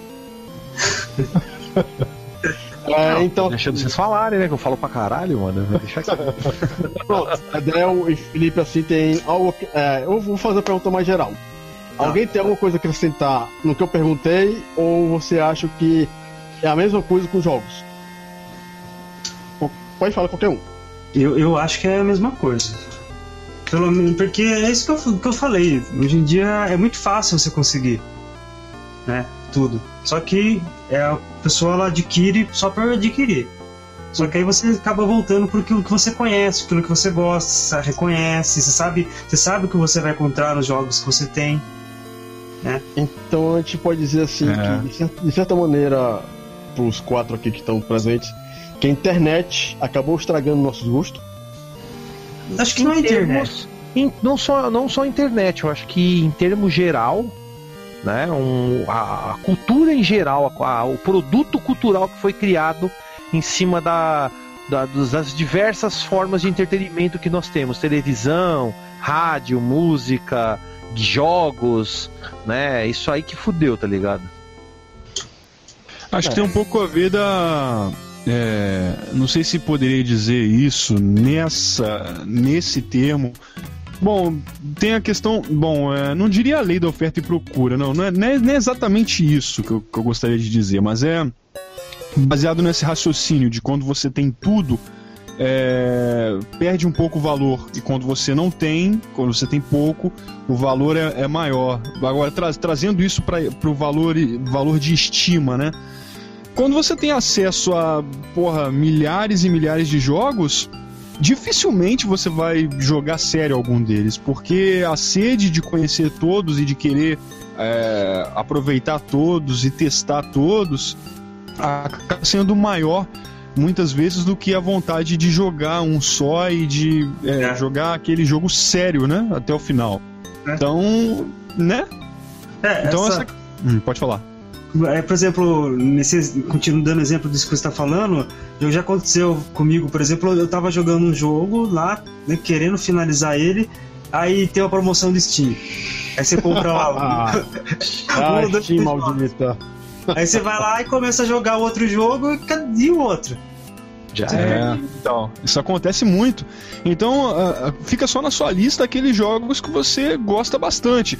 Só que como hoje os jogos, igual eu tava, é, igual eu falei agora há pouco, agora há pouco não, né, um tempão atrás, que os jogos são é, igual, igual filmes, cara, eles são assim, os jogos atuais não tem, eu eles não me, pelo menos comigo, ah, na verdade eu parei no Play 2, né, não, não tive muita oportunidade de jogar muitos títulos de Play 3 porque eu não tenho nem pretendo comprar por enquanto, porque pra mim eu acho que ainda não, não é uma grana que eu daria ainda por- pelo fato da minha prioridade ser música. Eu gosto de músicas dos games antigos, enfim, eu trabalho com isso, mexo com isso, então é, nesse caso eu prefiro investir num- numa coisa relacionada à música pra fazer as versões e tudo mais. Mas ah, nos jogos, eh, quando você tem eh, os jogos mais atuais, a partir do ponto não, diria, não sei se, se eu diria do PlayStation 1 ou do 2. Eu acho que isso se é, expandiu mais na época do 2, eu acho, né? Me parece que foi na época do PlayStation 2, em que a, uma porrada de jogos é, foram puxados para aquele tema, para temática cinema, cara. Que você vê aquelas Ah, cutscenes enormes. Isso, que você assiste as cutscenes enormes, que geralmente no- nos videogames anteriores não tinha aquelas cutscenes tão ah. imensas assim. A culpa é de Metal Gear Solid. Chamou atenção no Play 2 pra mim. Então, era raro um jogo ou outro, por exemplo, no Play 1 era Final Fantasy 8, por exemplo, tinha umas cutscenes é, né, ótimas, assim, você ficava assistindo um tempão, mas mesmo assim não era tão grande, igual na época do Play 2, e aí veio Metal Gear, depois veio um monte, né, e aí você ficou naquela, então você vai jogar não só pela cutscene, mas pelo clima, ambientação de filme. É, geralmente você joga e os comandos do- dos personagens, geralmente, os jogos de hoje, a maioria deles está muito in- in- é, inserido na realidade. Então, se não for um jogo de corrida, se, por exemplo, se, se não é um jogo de corrida que as pessoas às vezes gostam de corrida, ou algum esporte, que jogos de esporte geralmente se renovam a diversão. Quando uma pessoa gosta da mecânica de um jogo de corrida, ela vai jogar aquele jogo toda a vida. Ah, até talvez até achar um melhor, mas ela vai continuar gostando daquele jogo pro resto da vida, porque corrida é corrida. Você são as mesmas pistas e tudo mais, mas é, é uma modalidade diferente. A diversão tá naquilo ali, você fazer as curvas ali e tal, jogar contra alguém. Agora, um jogo de aventura, um jogo de ação, ah, que você tem toda uma história pra percorrer ali.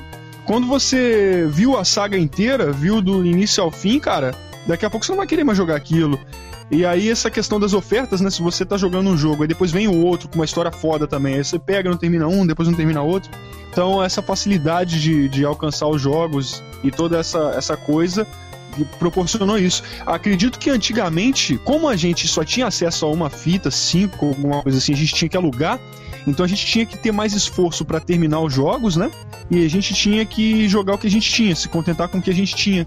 Então tinha uma valorização a mais. Às vezes até jogos medianos, ou jogos que nem são grande coisa, a gente pegava naquela época e olha, meu tesouro, my precious, né?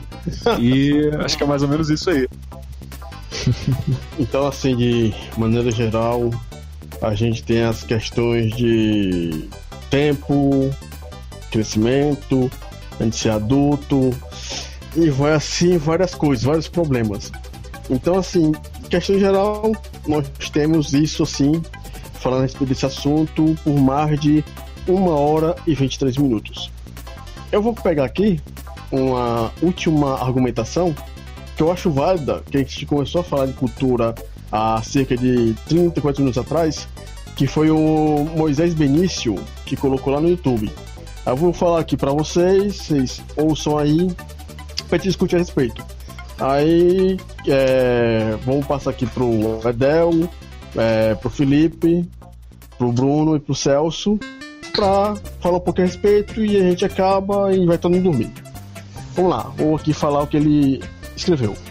Acabei de assistir o documentário Videogames The Movie e apesar deles ignorarem completamente a SEGA, aí eu acho que não vou assistir mais esse filme. O filme rende discussões e reflexões interessantes. Gostaria de, se fosse possível, vocês discutissem essa frase dita por Will Welton, que para quem não sabe é o Wesley Crusher de Jornada das Estrelas, Uhum. no documentário. Lá vai a frase, o que ele falou. O mundo realmente está diferente agora. E acho que é devido a nós que crescemos sendo ignorados e desprezados, tratados como se fôssemos radioativos pela cultura dominante. Criamos nossa própria cultura, que é a cultura gamer, né? E nós e nós pegamos as coisas que gostamos. Pegamos os video- videogames, a tecnologia, a engenharia e fizemos nosso próprio mundo dessas coisas. E esse mundo é tão incrível que essa cultura dominante, que zombava de nós quando éramos crianças, por essa cultura, não pôde negá-la, não pôde deixar de ser seduzida por ela. Que é, tem essa frase, eu vou até colocar é, aqui no texto aqui do bate-papo para vocês relerem, caso não gostarem da minha letra ou da o que eu falei. Tá aí no, no bate-papo para vocês relerem. Aí, continuando assim, enquanto vocês estão lendo, ele falou justamente de que antigamente, é, como os nerds, geeks assim vai, os games eram ignorados, eram achincalhados pela grande maioria. E hoje em dia, você pode ver, você tem aquela meninazinha que tá vestindo aquela roupa do Mario, sem saber que é Mario. Tem aquele senhor de certa idade que tá jogando celular, mas não é gamer. Mas vocês podem ver que o mundo está abraçando a cultura gamer. Aí eu pergunto para vocês, justamente sobre esse pequeno texto. O que somos? É, será que o futuro será mais gamer, menos gamer? Seremos menos, digamos assim, achincalhados? Eles tratam os como coisa de gente grande ou ainda continuará sendo coisa de criança? Passo para vocês. Bom, eu concordo com a frase, porque se você for ver, por que, que videogame era uma coisa nova, né? Então todo mundo, aquela coisa nova, é coisa de criança, como a gente já falou, e o pessoal não conhece, não entende o que, que ele faz, né? Reage essa, dessa forma, né? Tratar que nem ele disse aqui, que nós éramos ignorados, desprezados e como se fôssemos radioativos. Só que aí o- as pessoas, a, a sociedade começou a conhecer o videogame, começou a ver que isso daí não era uma coisinha bobinha, era uma forma de arte, uma forma de diversão, né? E isso começou a se expandir, começou a ser mais aceito, né? O- então hoje em dia a pessoa, ela, como você falou, Daniel, a pessoa não é gamer, mas ela consome produtos. Ela tem uma camiseta, ela joga no celular, tal, e ela nem sabe o que é. E antigamente era, você era assim, ah, você é um nerd, você joga videogame, você gosta de ler, não sei o quê. Hoje em dia tá meio que na moda isso, né?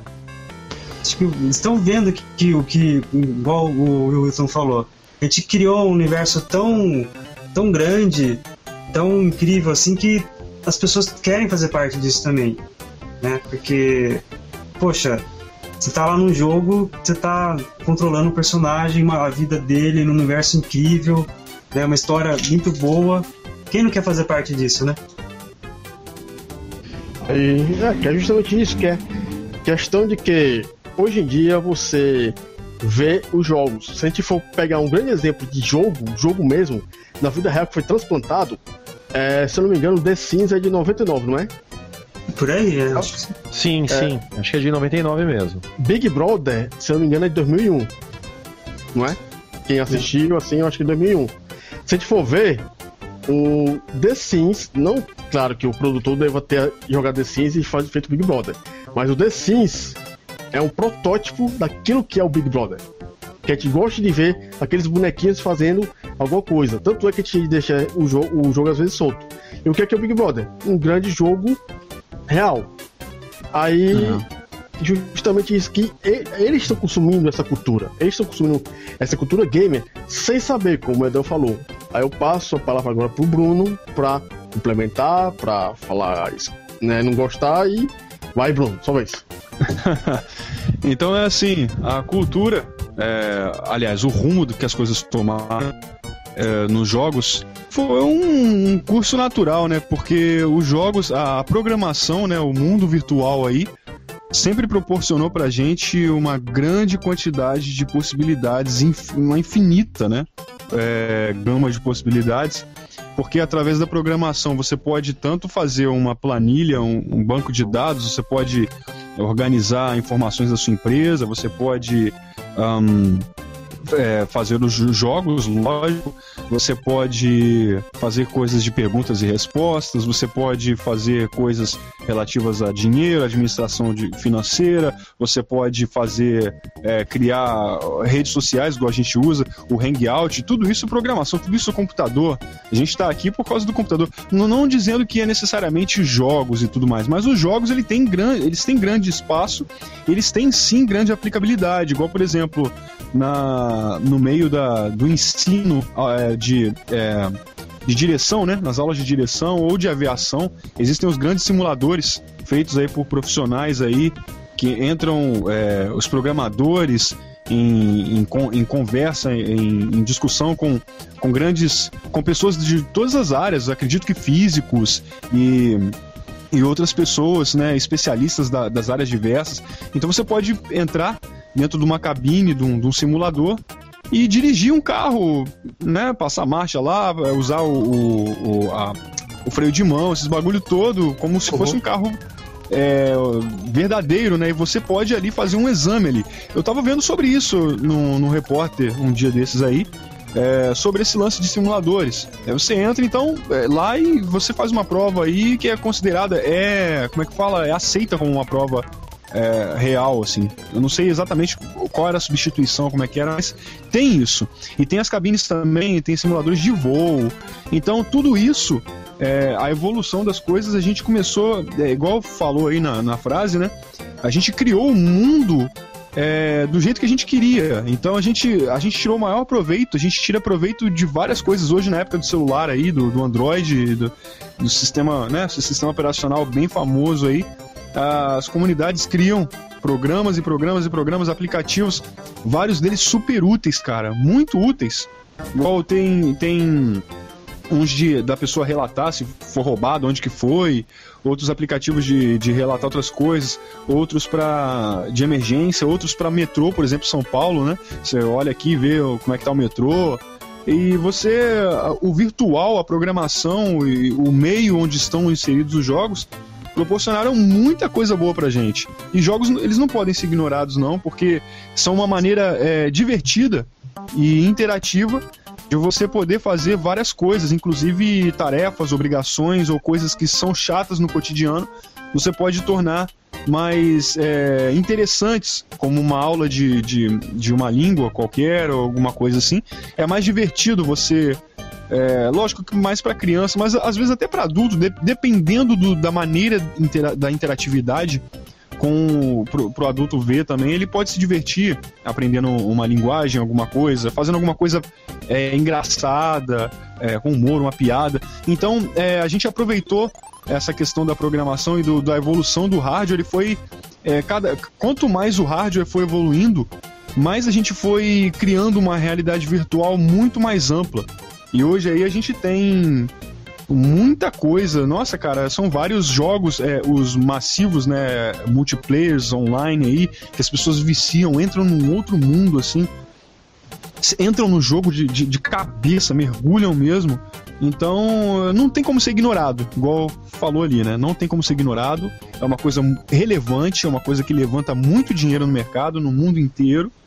E eh, aqui no Brasil não é reconhecido como cultura, eu não sei por que diabos, sei lá por quê, mas é sim, Não, é uma coisa muito sim. importante.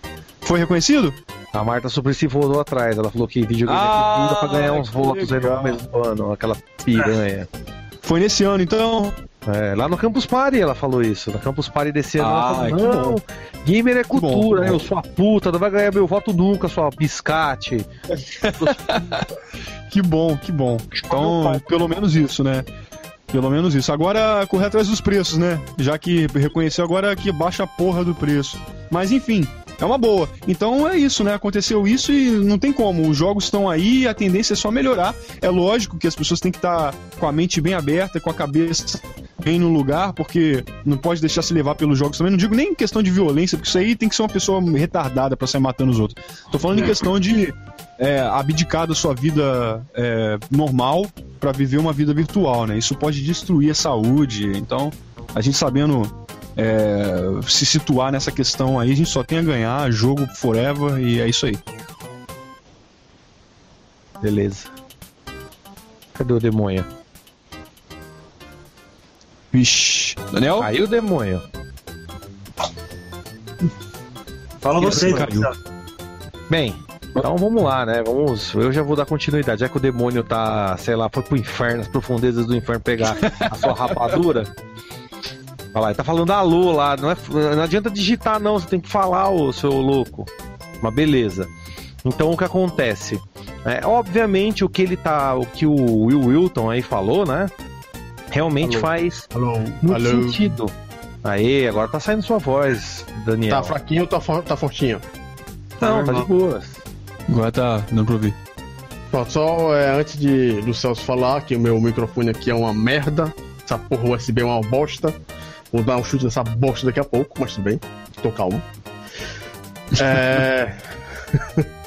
Vamos lá. É, no caso, antes de, do Celso continuar, é justamente a questão da simulação. Uma coisa que eu achei interessante que, como ele já falou lá, o Bruno falou, que as pessoas estão usando a simulação para o aprendizado.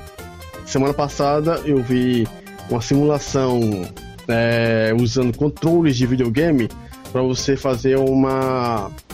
é, usar um, um caminhão, fazer um corte de árvore usando simulação com a tela lá e controle de videogame. Quer dizer, é o chamado Adultment, que são jogos educacionais, que é, que é o que as empresas estão é, abraçando hoje em dia. E as escolas estão fazendo a mesma coisa. Você tem joguinhos que você mexe com proteínas, é, com a biologia, com a química e assim vai. Aí eu vou deixar de cortar o Celso e ele vai continuar aí. Beleza. Então, como o Will Wilton falou, né, realmente no passado a gente era tratado, né, e ainda vejo que a gente é muito tratado ainda como pessoas realmente radioativas, né, porque a cultura geral, é, a maioria das pessoas ainda não é, o, se você for ver o videogame, ainda não é uma, um- é lógico que já atingiu muito mais público, mas ainda não é é, ênfase nos lares, né, não é o mais importante ainda esse entretenimento. Atingiu Então- parte porque o público envelheceu também, né? Exatamente. Atingiu parte, mas não todo ainda, porque ainda que nem no Brasil mesmo, né, a cultura ainda é de quem joga videogame é criança, quem mexe com isso é bobão, perde tempo, viciado, coisa que eu odeio, né, quando a pessoa fala, porque é o que acontece, que nem o Bruno mesmo falou, o videogame pode até viciar, só que aí que tá. Se o videogame vicia, vicia criança. Se a criança não tem um pai, um responsável pra ir lá e falar, ó, desliga essa porra, porque tem um botão de desligar e desligar no videogame. Basta o pai lá e falar, ó, desliga essa porra e já era. Né? não, ô, adianta Celso, tem adulto também. Tem adulto Não também adianta vicia, cara. culpa- Lá na China, Lá na China tem uns caras muito retardados lá. Não, mas é que tá, cara. lá, Se você morrer, se você, lógico que você morre de jogar direto 72 horas, mas se você ficar batendo punheta durante 72 horas, você vai morrer também. Também, é. Não é desculpa, entendeu? Aí que tá. Aí não Existe pode botar a culpa no videogame, né? É a Então, cabeça, mas- igual eu falei, a cabeça da pessoa que. Mas que- é, Não, é- mas é é que- um vício, é um vício, né? Que tipo.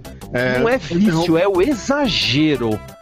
Não é Acho que é o vício. vício é Sabe- vício é o Hum. cara que não se controla e que precisa daquilo mais do que todo o resto. Tomar banho, ter uma, um convívio com pessoas, é, se alimentar, né, fazer uso da vida dele como um todo. Querendo ou não, o videogame, pra mim, ao meu, ao meu ver, como vocês mesmos estavam falando no início, as pessoas estão abraçando cada vez mais. Por quê? Se vocês forem ver os investidores, porque hoje em dia não tá somente as pessoas que gostam de videogame por trás da indústria do videogame.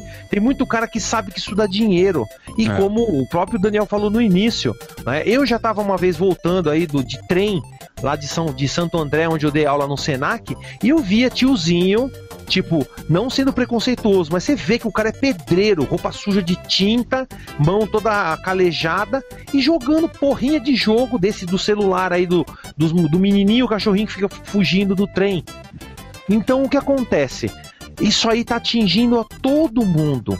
Então, é obviamente vai ter investidores, vai ter cara que vão querer, né? Ah, vão ganhar dinheiro em cima. E o detalhe, sempre que é lançada uma nova tecnologia, sempre tem alguém falando que vai ser prejudicial. O telefone mesmo, quando o telefone foi criado, tinham vários textos dizendo que as pessoas nunca mais iam se comunicar pessoalmente, as pessoas só iam usar, usar o telefone. E se vocês forem ver, a mídia videogame ainda é muito nova. Ela não completou, se eu não me Então engano, tem, nem não tem. 50 anos ainda. Ela É, não tem a 70. Não tem, não tem como culpar uma, um- uma tecnologia, uma nova maneira de, de se relacionar, de Tem. fazer, ou de As fazer pessoas sempre coisa. fizeram isso, Bruno. Na história Elas do. estão- não, mundo, sempre fizeram. tudo Elas estão foi, erradas, né? que foi Bom, novo. por exemplo, não, o é próprio errado. cinema. Por que, que do cinema eles não falam, não é verdade? O cinema Mas tá então, aí. mas cinema O já é uma coisa as que já tem há mortes muito, estão aí. há muito Na- tempo, na- cara. naquela época, Os assassinatos no telão estão aí. Hoje em dia, os assassinatos hoje do- dos filmes de gore estão muito mais, estão super realistas. Os caras, tá, você vê numa autópsia, num vídeo, é, num vídeo oficial de, de autópsia e um filme, a única diferença é que o vídeo de autópsia parece uma câmera amadora, é uma câmera amadora. Agora, num, num filme é aquela coisa de película. Então, né? Então vai dar. Aí ninguém pode assistir filme de terror. As pessoas falam muita merda, né, cara? Na televisão, Não, mas na é mídia, exatamente chegando, é exatamente o ponto que eu estou trazendo. Quando tem É, surge uma nova forma de cultura, uma forma, uma nova forma de se interagir, de se comunicar, de se divertir, as pessoas que não conhecem, que não estão por dentro, não estão atualizadas, elas acabam colocando a culpa nesse, nessas novas mídias, nessa nova cultura, nessa nova forma de interagir. Só que a gente já sabe, as pessoas estão partindo mais para esse lado. Provavelmente o futuro vai ser mais gamer, sim. Porém, nós estamos nós estamos abrindo uma porta para pessoas que muitas vezes não entendem bulufas e que, e se vocês já devem ter percebido, as próprias comunidades de games atualmente, né, as novos, os novos jogos, tem muita gente cavala que não aceita que a pessoa não saiba jogar. Você pode ver comunidade de LoL, né, o pessoal que joga FPS. Quando tem um famoso noob, o cara que nunca jogou, os caras chegam dando voadora com os dois pés na boca. Ou seja, é, na época que a gente jogava videogame quando a gente era moleque, se alguém não sabia jogar, a gente até dava um toque, o nosso primo, nosso vizinho, nosso amigo. Ensinava o cara. Ensinava, a pessoa aprendia aos poucos. Hoje em dia não tem mais essa. Ou você sabe, ou você sai fora. Entendeu? Então o que acontece? Querendo ou não, eu, é como eu falo, tem várias coisas boas e várias coisas prejudiciais, mas é o que acontece. Tudo tem um lado bom e um lado negativo. Mas é como eu falei, eu não admito e não aceito também, a a- acho que o Will Wilton também fala a mesma, deve, deve ter o mesmo pensamento, não aceito a ser comparado com um viciado.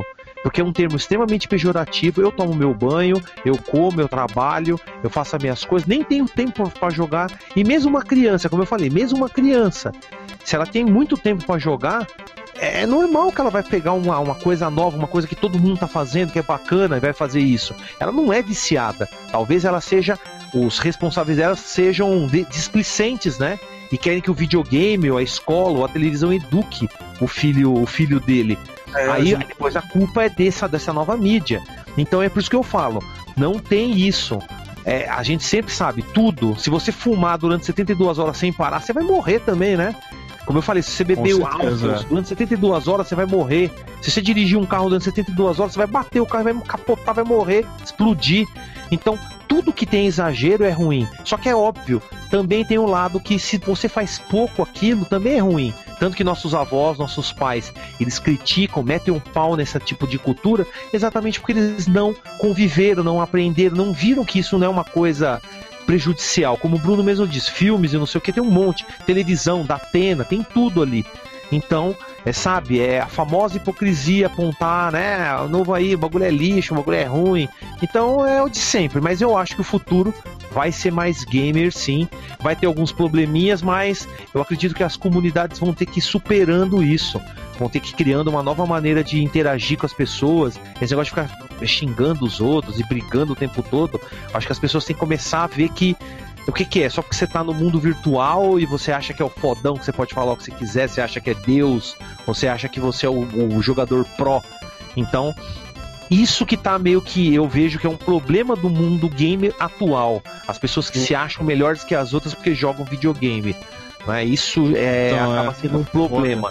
Mas eu acho que no futuro, com mais gente, mais pessoas jogando, né? mais, mais pessoas se conscientizando, então pode ser que mude, mas é que tá, sempre vai ter, né? Em tudo tem, né, coisas, tem bons profissionais e maus profissionais, tem pessoas agindo de boa fé, agindo de má fé. Isso é normal, meus amigos. A mídia Sabe o que é acontece? assim. Acho que sabe o que, sabe que eu acho que acontece? Acho que quando, por exemplo, quando as pessoas não têm muito conhecimento do, do meio de uma, de uma questão, elas começam a falar mal falar daquilo que não conhecem. Igual, por exemplo, quando a mídia fala, quando se torna discussão essa questão de jogos incentivam a violência, sim ou não, não sei o quê. E aí começa alguém a falar contra. É que eu dei o exemplo dos filmes, que a gente dá o exemplo dos jornais, todo dia mostra um monte de coisa. Então é mais ou menos por aí. A questão do. A gente sabe que, no caso, quando, quando eu falei de vícios viciados, vício mesmo, vício eu falei de um, não de uma forma, no caso pejorativo, no caso eu falei do vício, vício mesmo, extremismo mesmo, que é sobre qualquer coisa que prejudique em qualquer coisa. Que o videogame seria apenas mais uma do que qualquer outra coisa. Como você mesmo Eu disse, sempre mudo esse termo. Qualquer que é coisa, fumar. Eu sempre Ah, falei. enfim, pra mim- que- Vício, porque vício é o cara mim que é usa vício, né? crack. O cara que usa crack rouba, mata, vai fazer um boquete no outro lá pra poder comprar a pedra que ele precisa pro outro dia. Eu não tô Talvez- pra ah, talvez pra comprar meu jogo, um- tá ligado? Então eu não sou viciado Talvez, sei lá, talvez seja uma questão de. Não, você não. Mas é, nomenclatura, seja uma só questão de nomenclatura. nomenclatura, uma questão de visão sobre o termo. Por exemplo, no meu caso, quando eu vejo, quando eu digo viciado, eu não falo de uma pessoa que gosta de jogar direto ou qualquer coisa do tipo. Quando, quando se, se usa o termo viciado, o correto de se usar o termo viciado são pessoas que realmente estão é, não- é, que se auto-prejudicam fazendo uma coisa. Então, no caso, é quando pessoas estão com câncer e continuam fumando, câncer no pulmão, quando pessoas, igual os chineses, tem um chinês lá, ficou acordado vários dias, foi doente para o hospital continuou jogando doente mesmo lá, deitado na, na, na cama. Então, isso pra mim é o vício, né? Agora, jo- jogar constantemente é uma coisa. O vício é quando chega a um, a um certo ponto que a pessoa perde o controle e passa a ser refém e a se auto-prejudicar. Esse aí já é um, é um outro limiar, é um outro patamar, né? Então as pessoas. Aí o que acontece? O jornal, a mídia.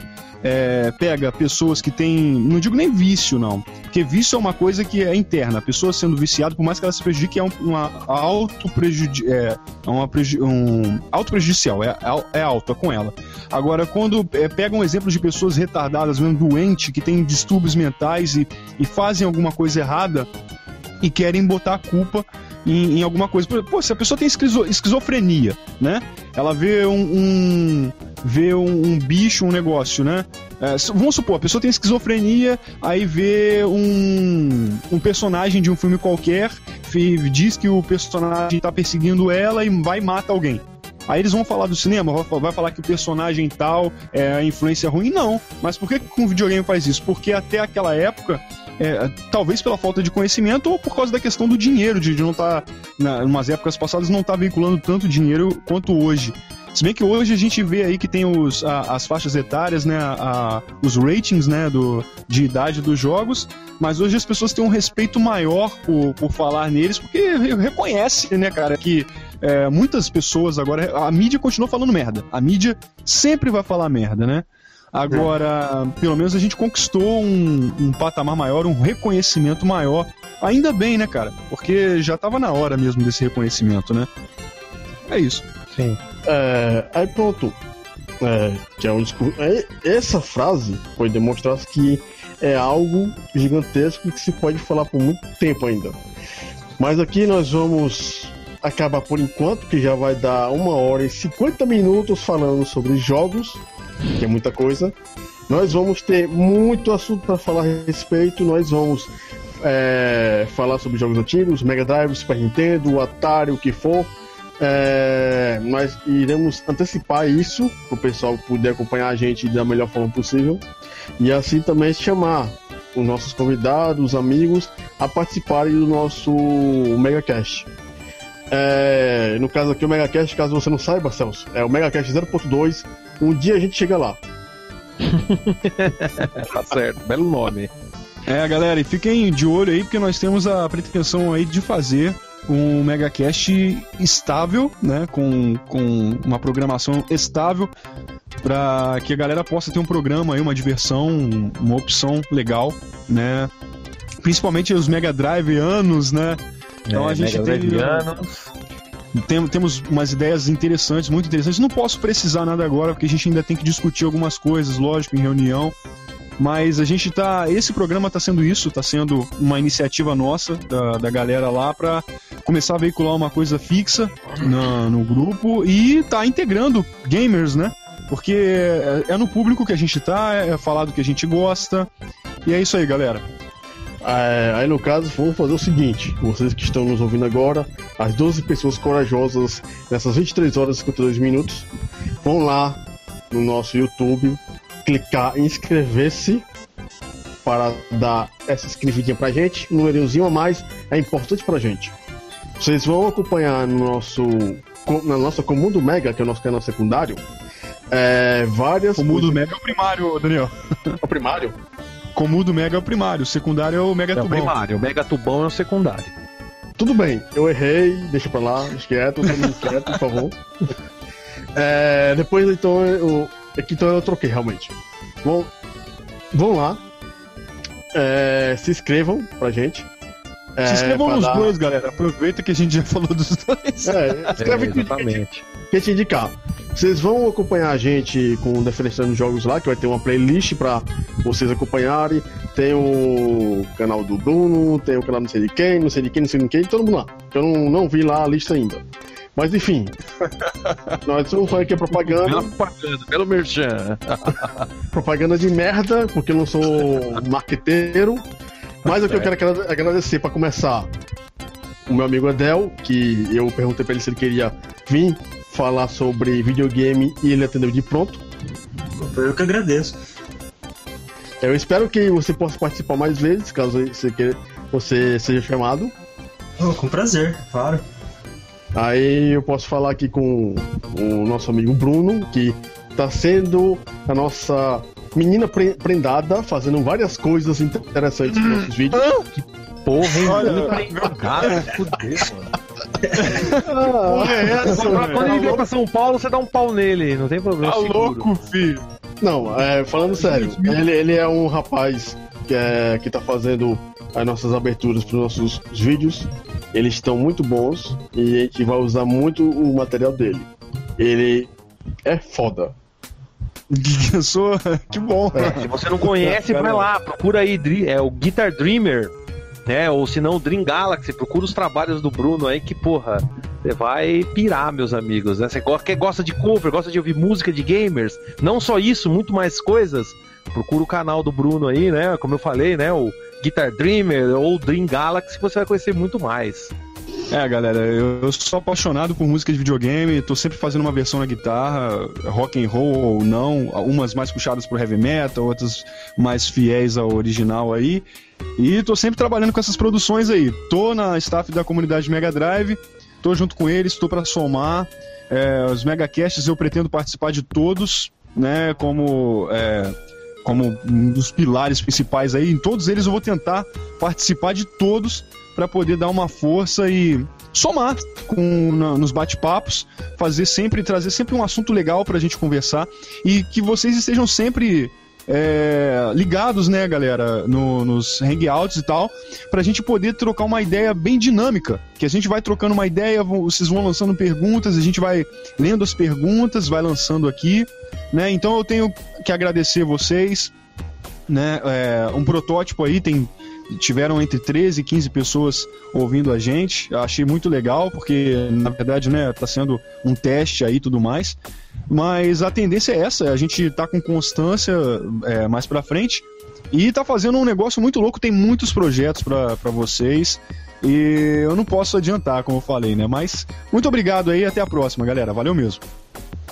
E deixando por último aí o nosso amigo Celso, que também entrou aí de última hora, mas está aí minhas, minhas palavras finais é para comece a participar mais aí dos nossos grupos, né? Conheçam nossos trabalhos também independentes, querendo ou não.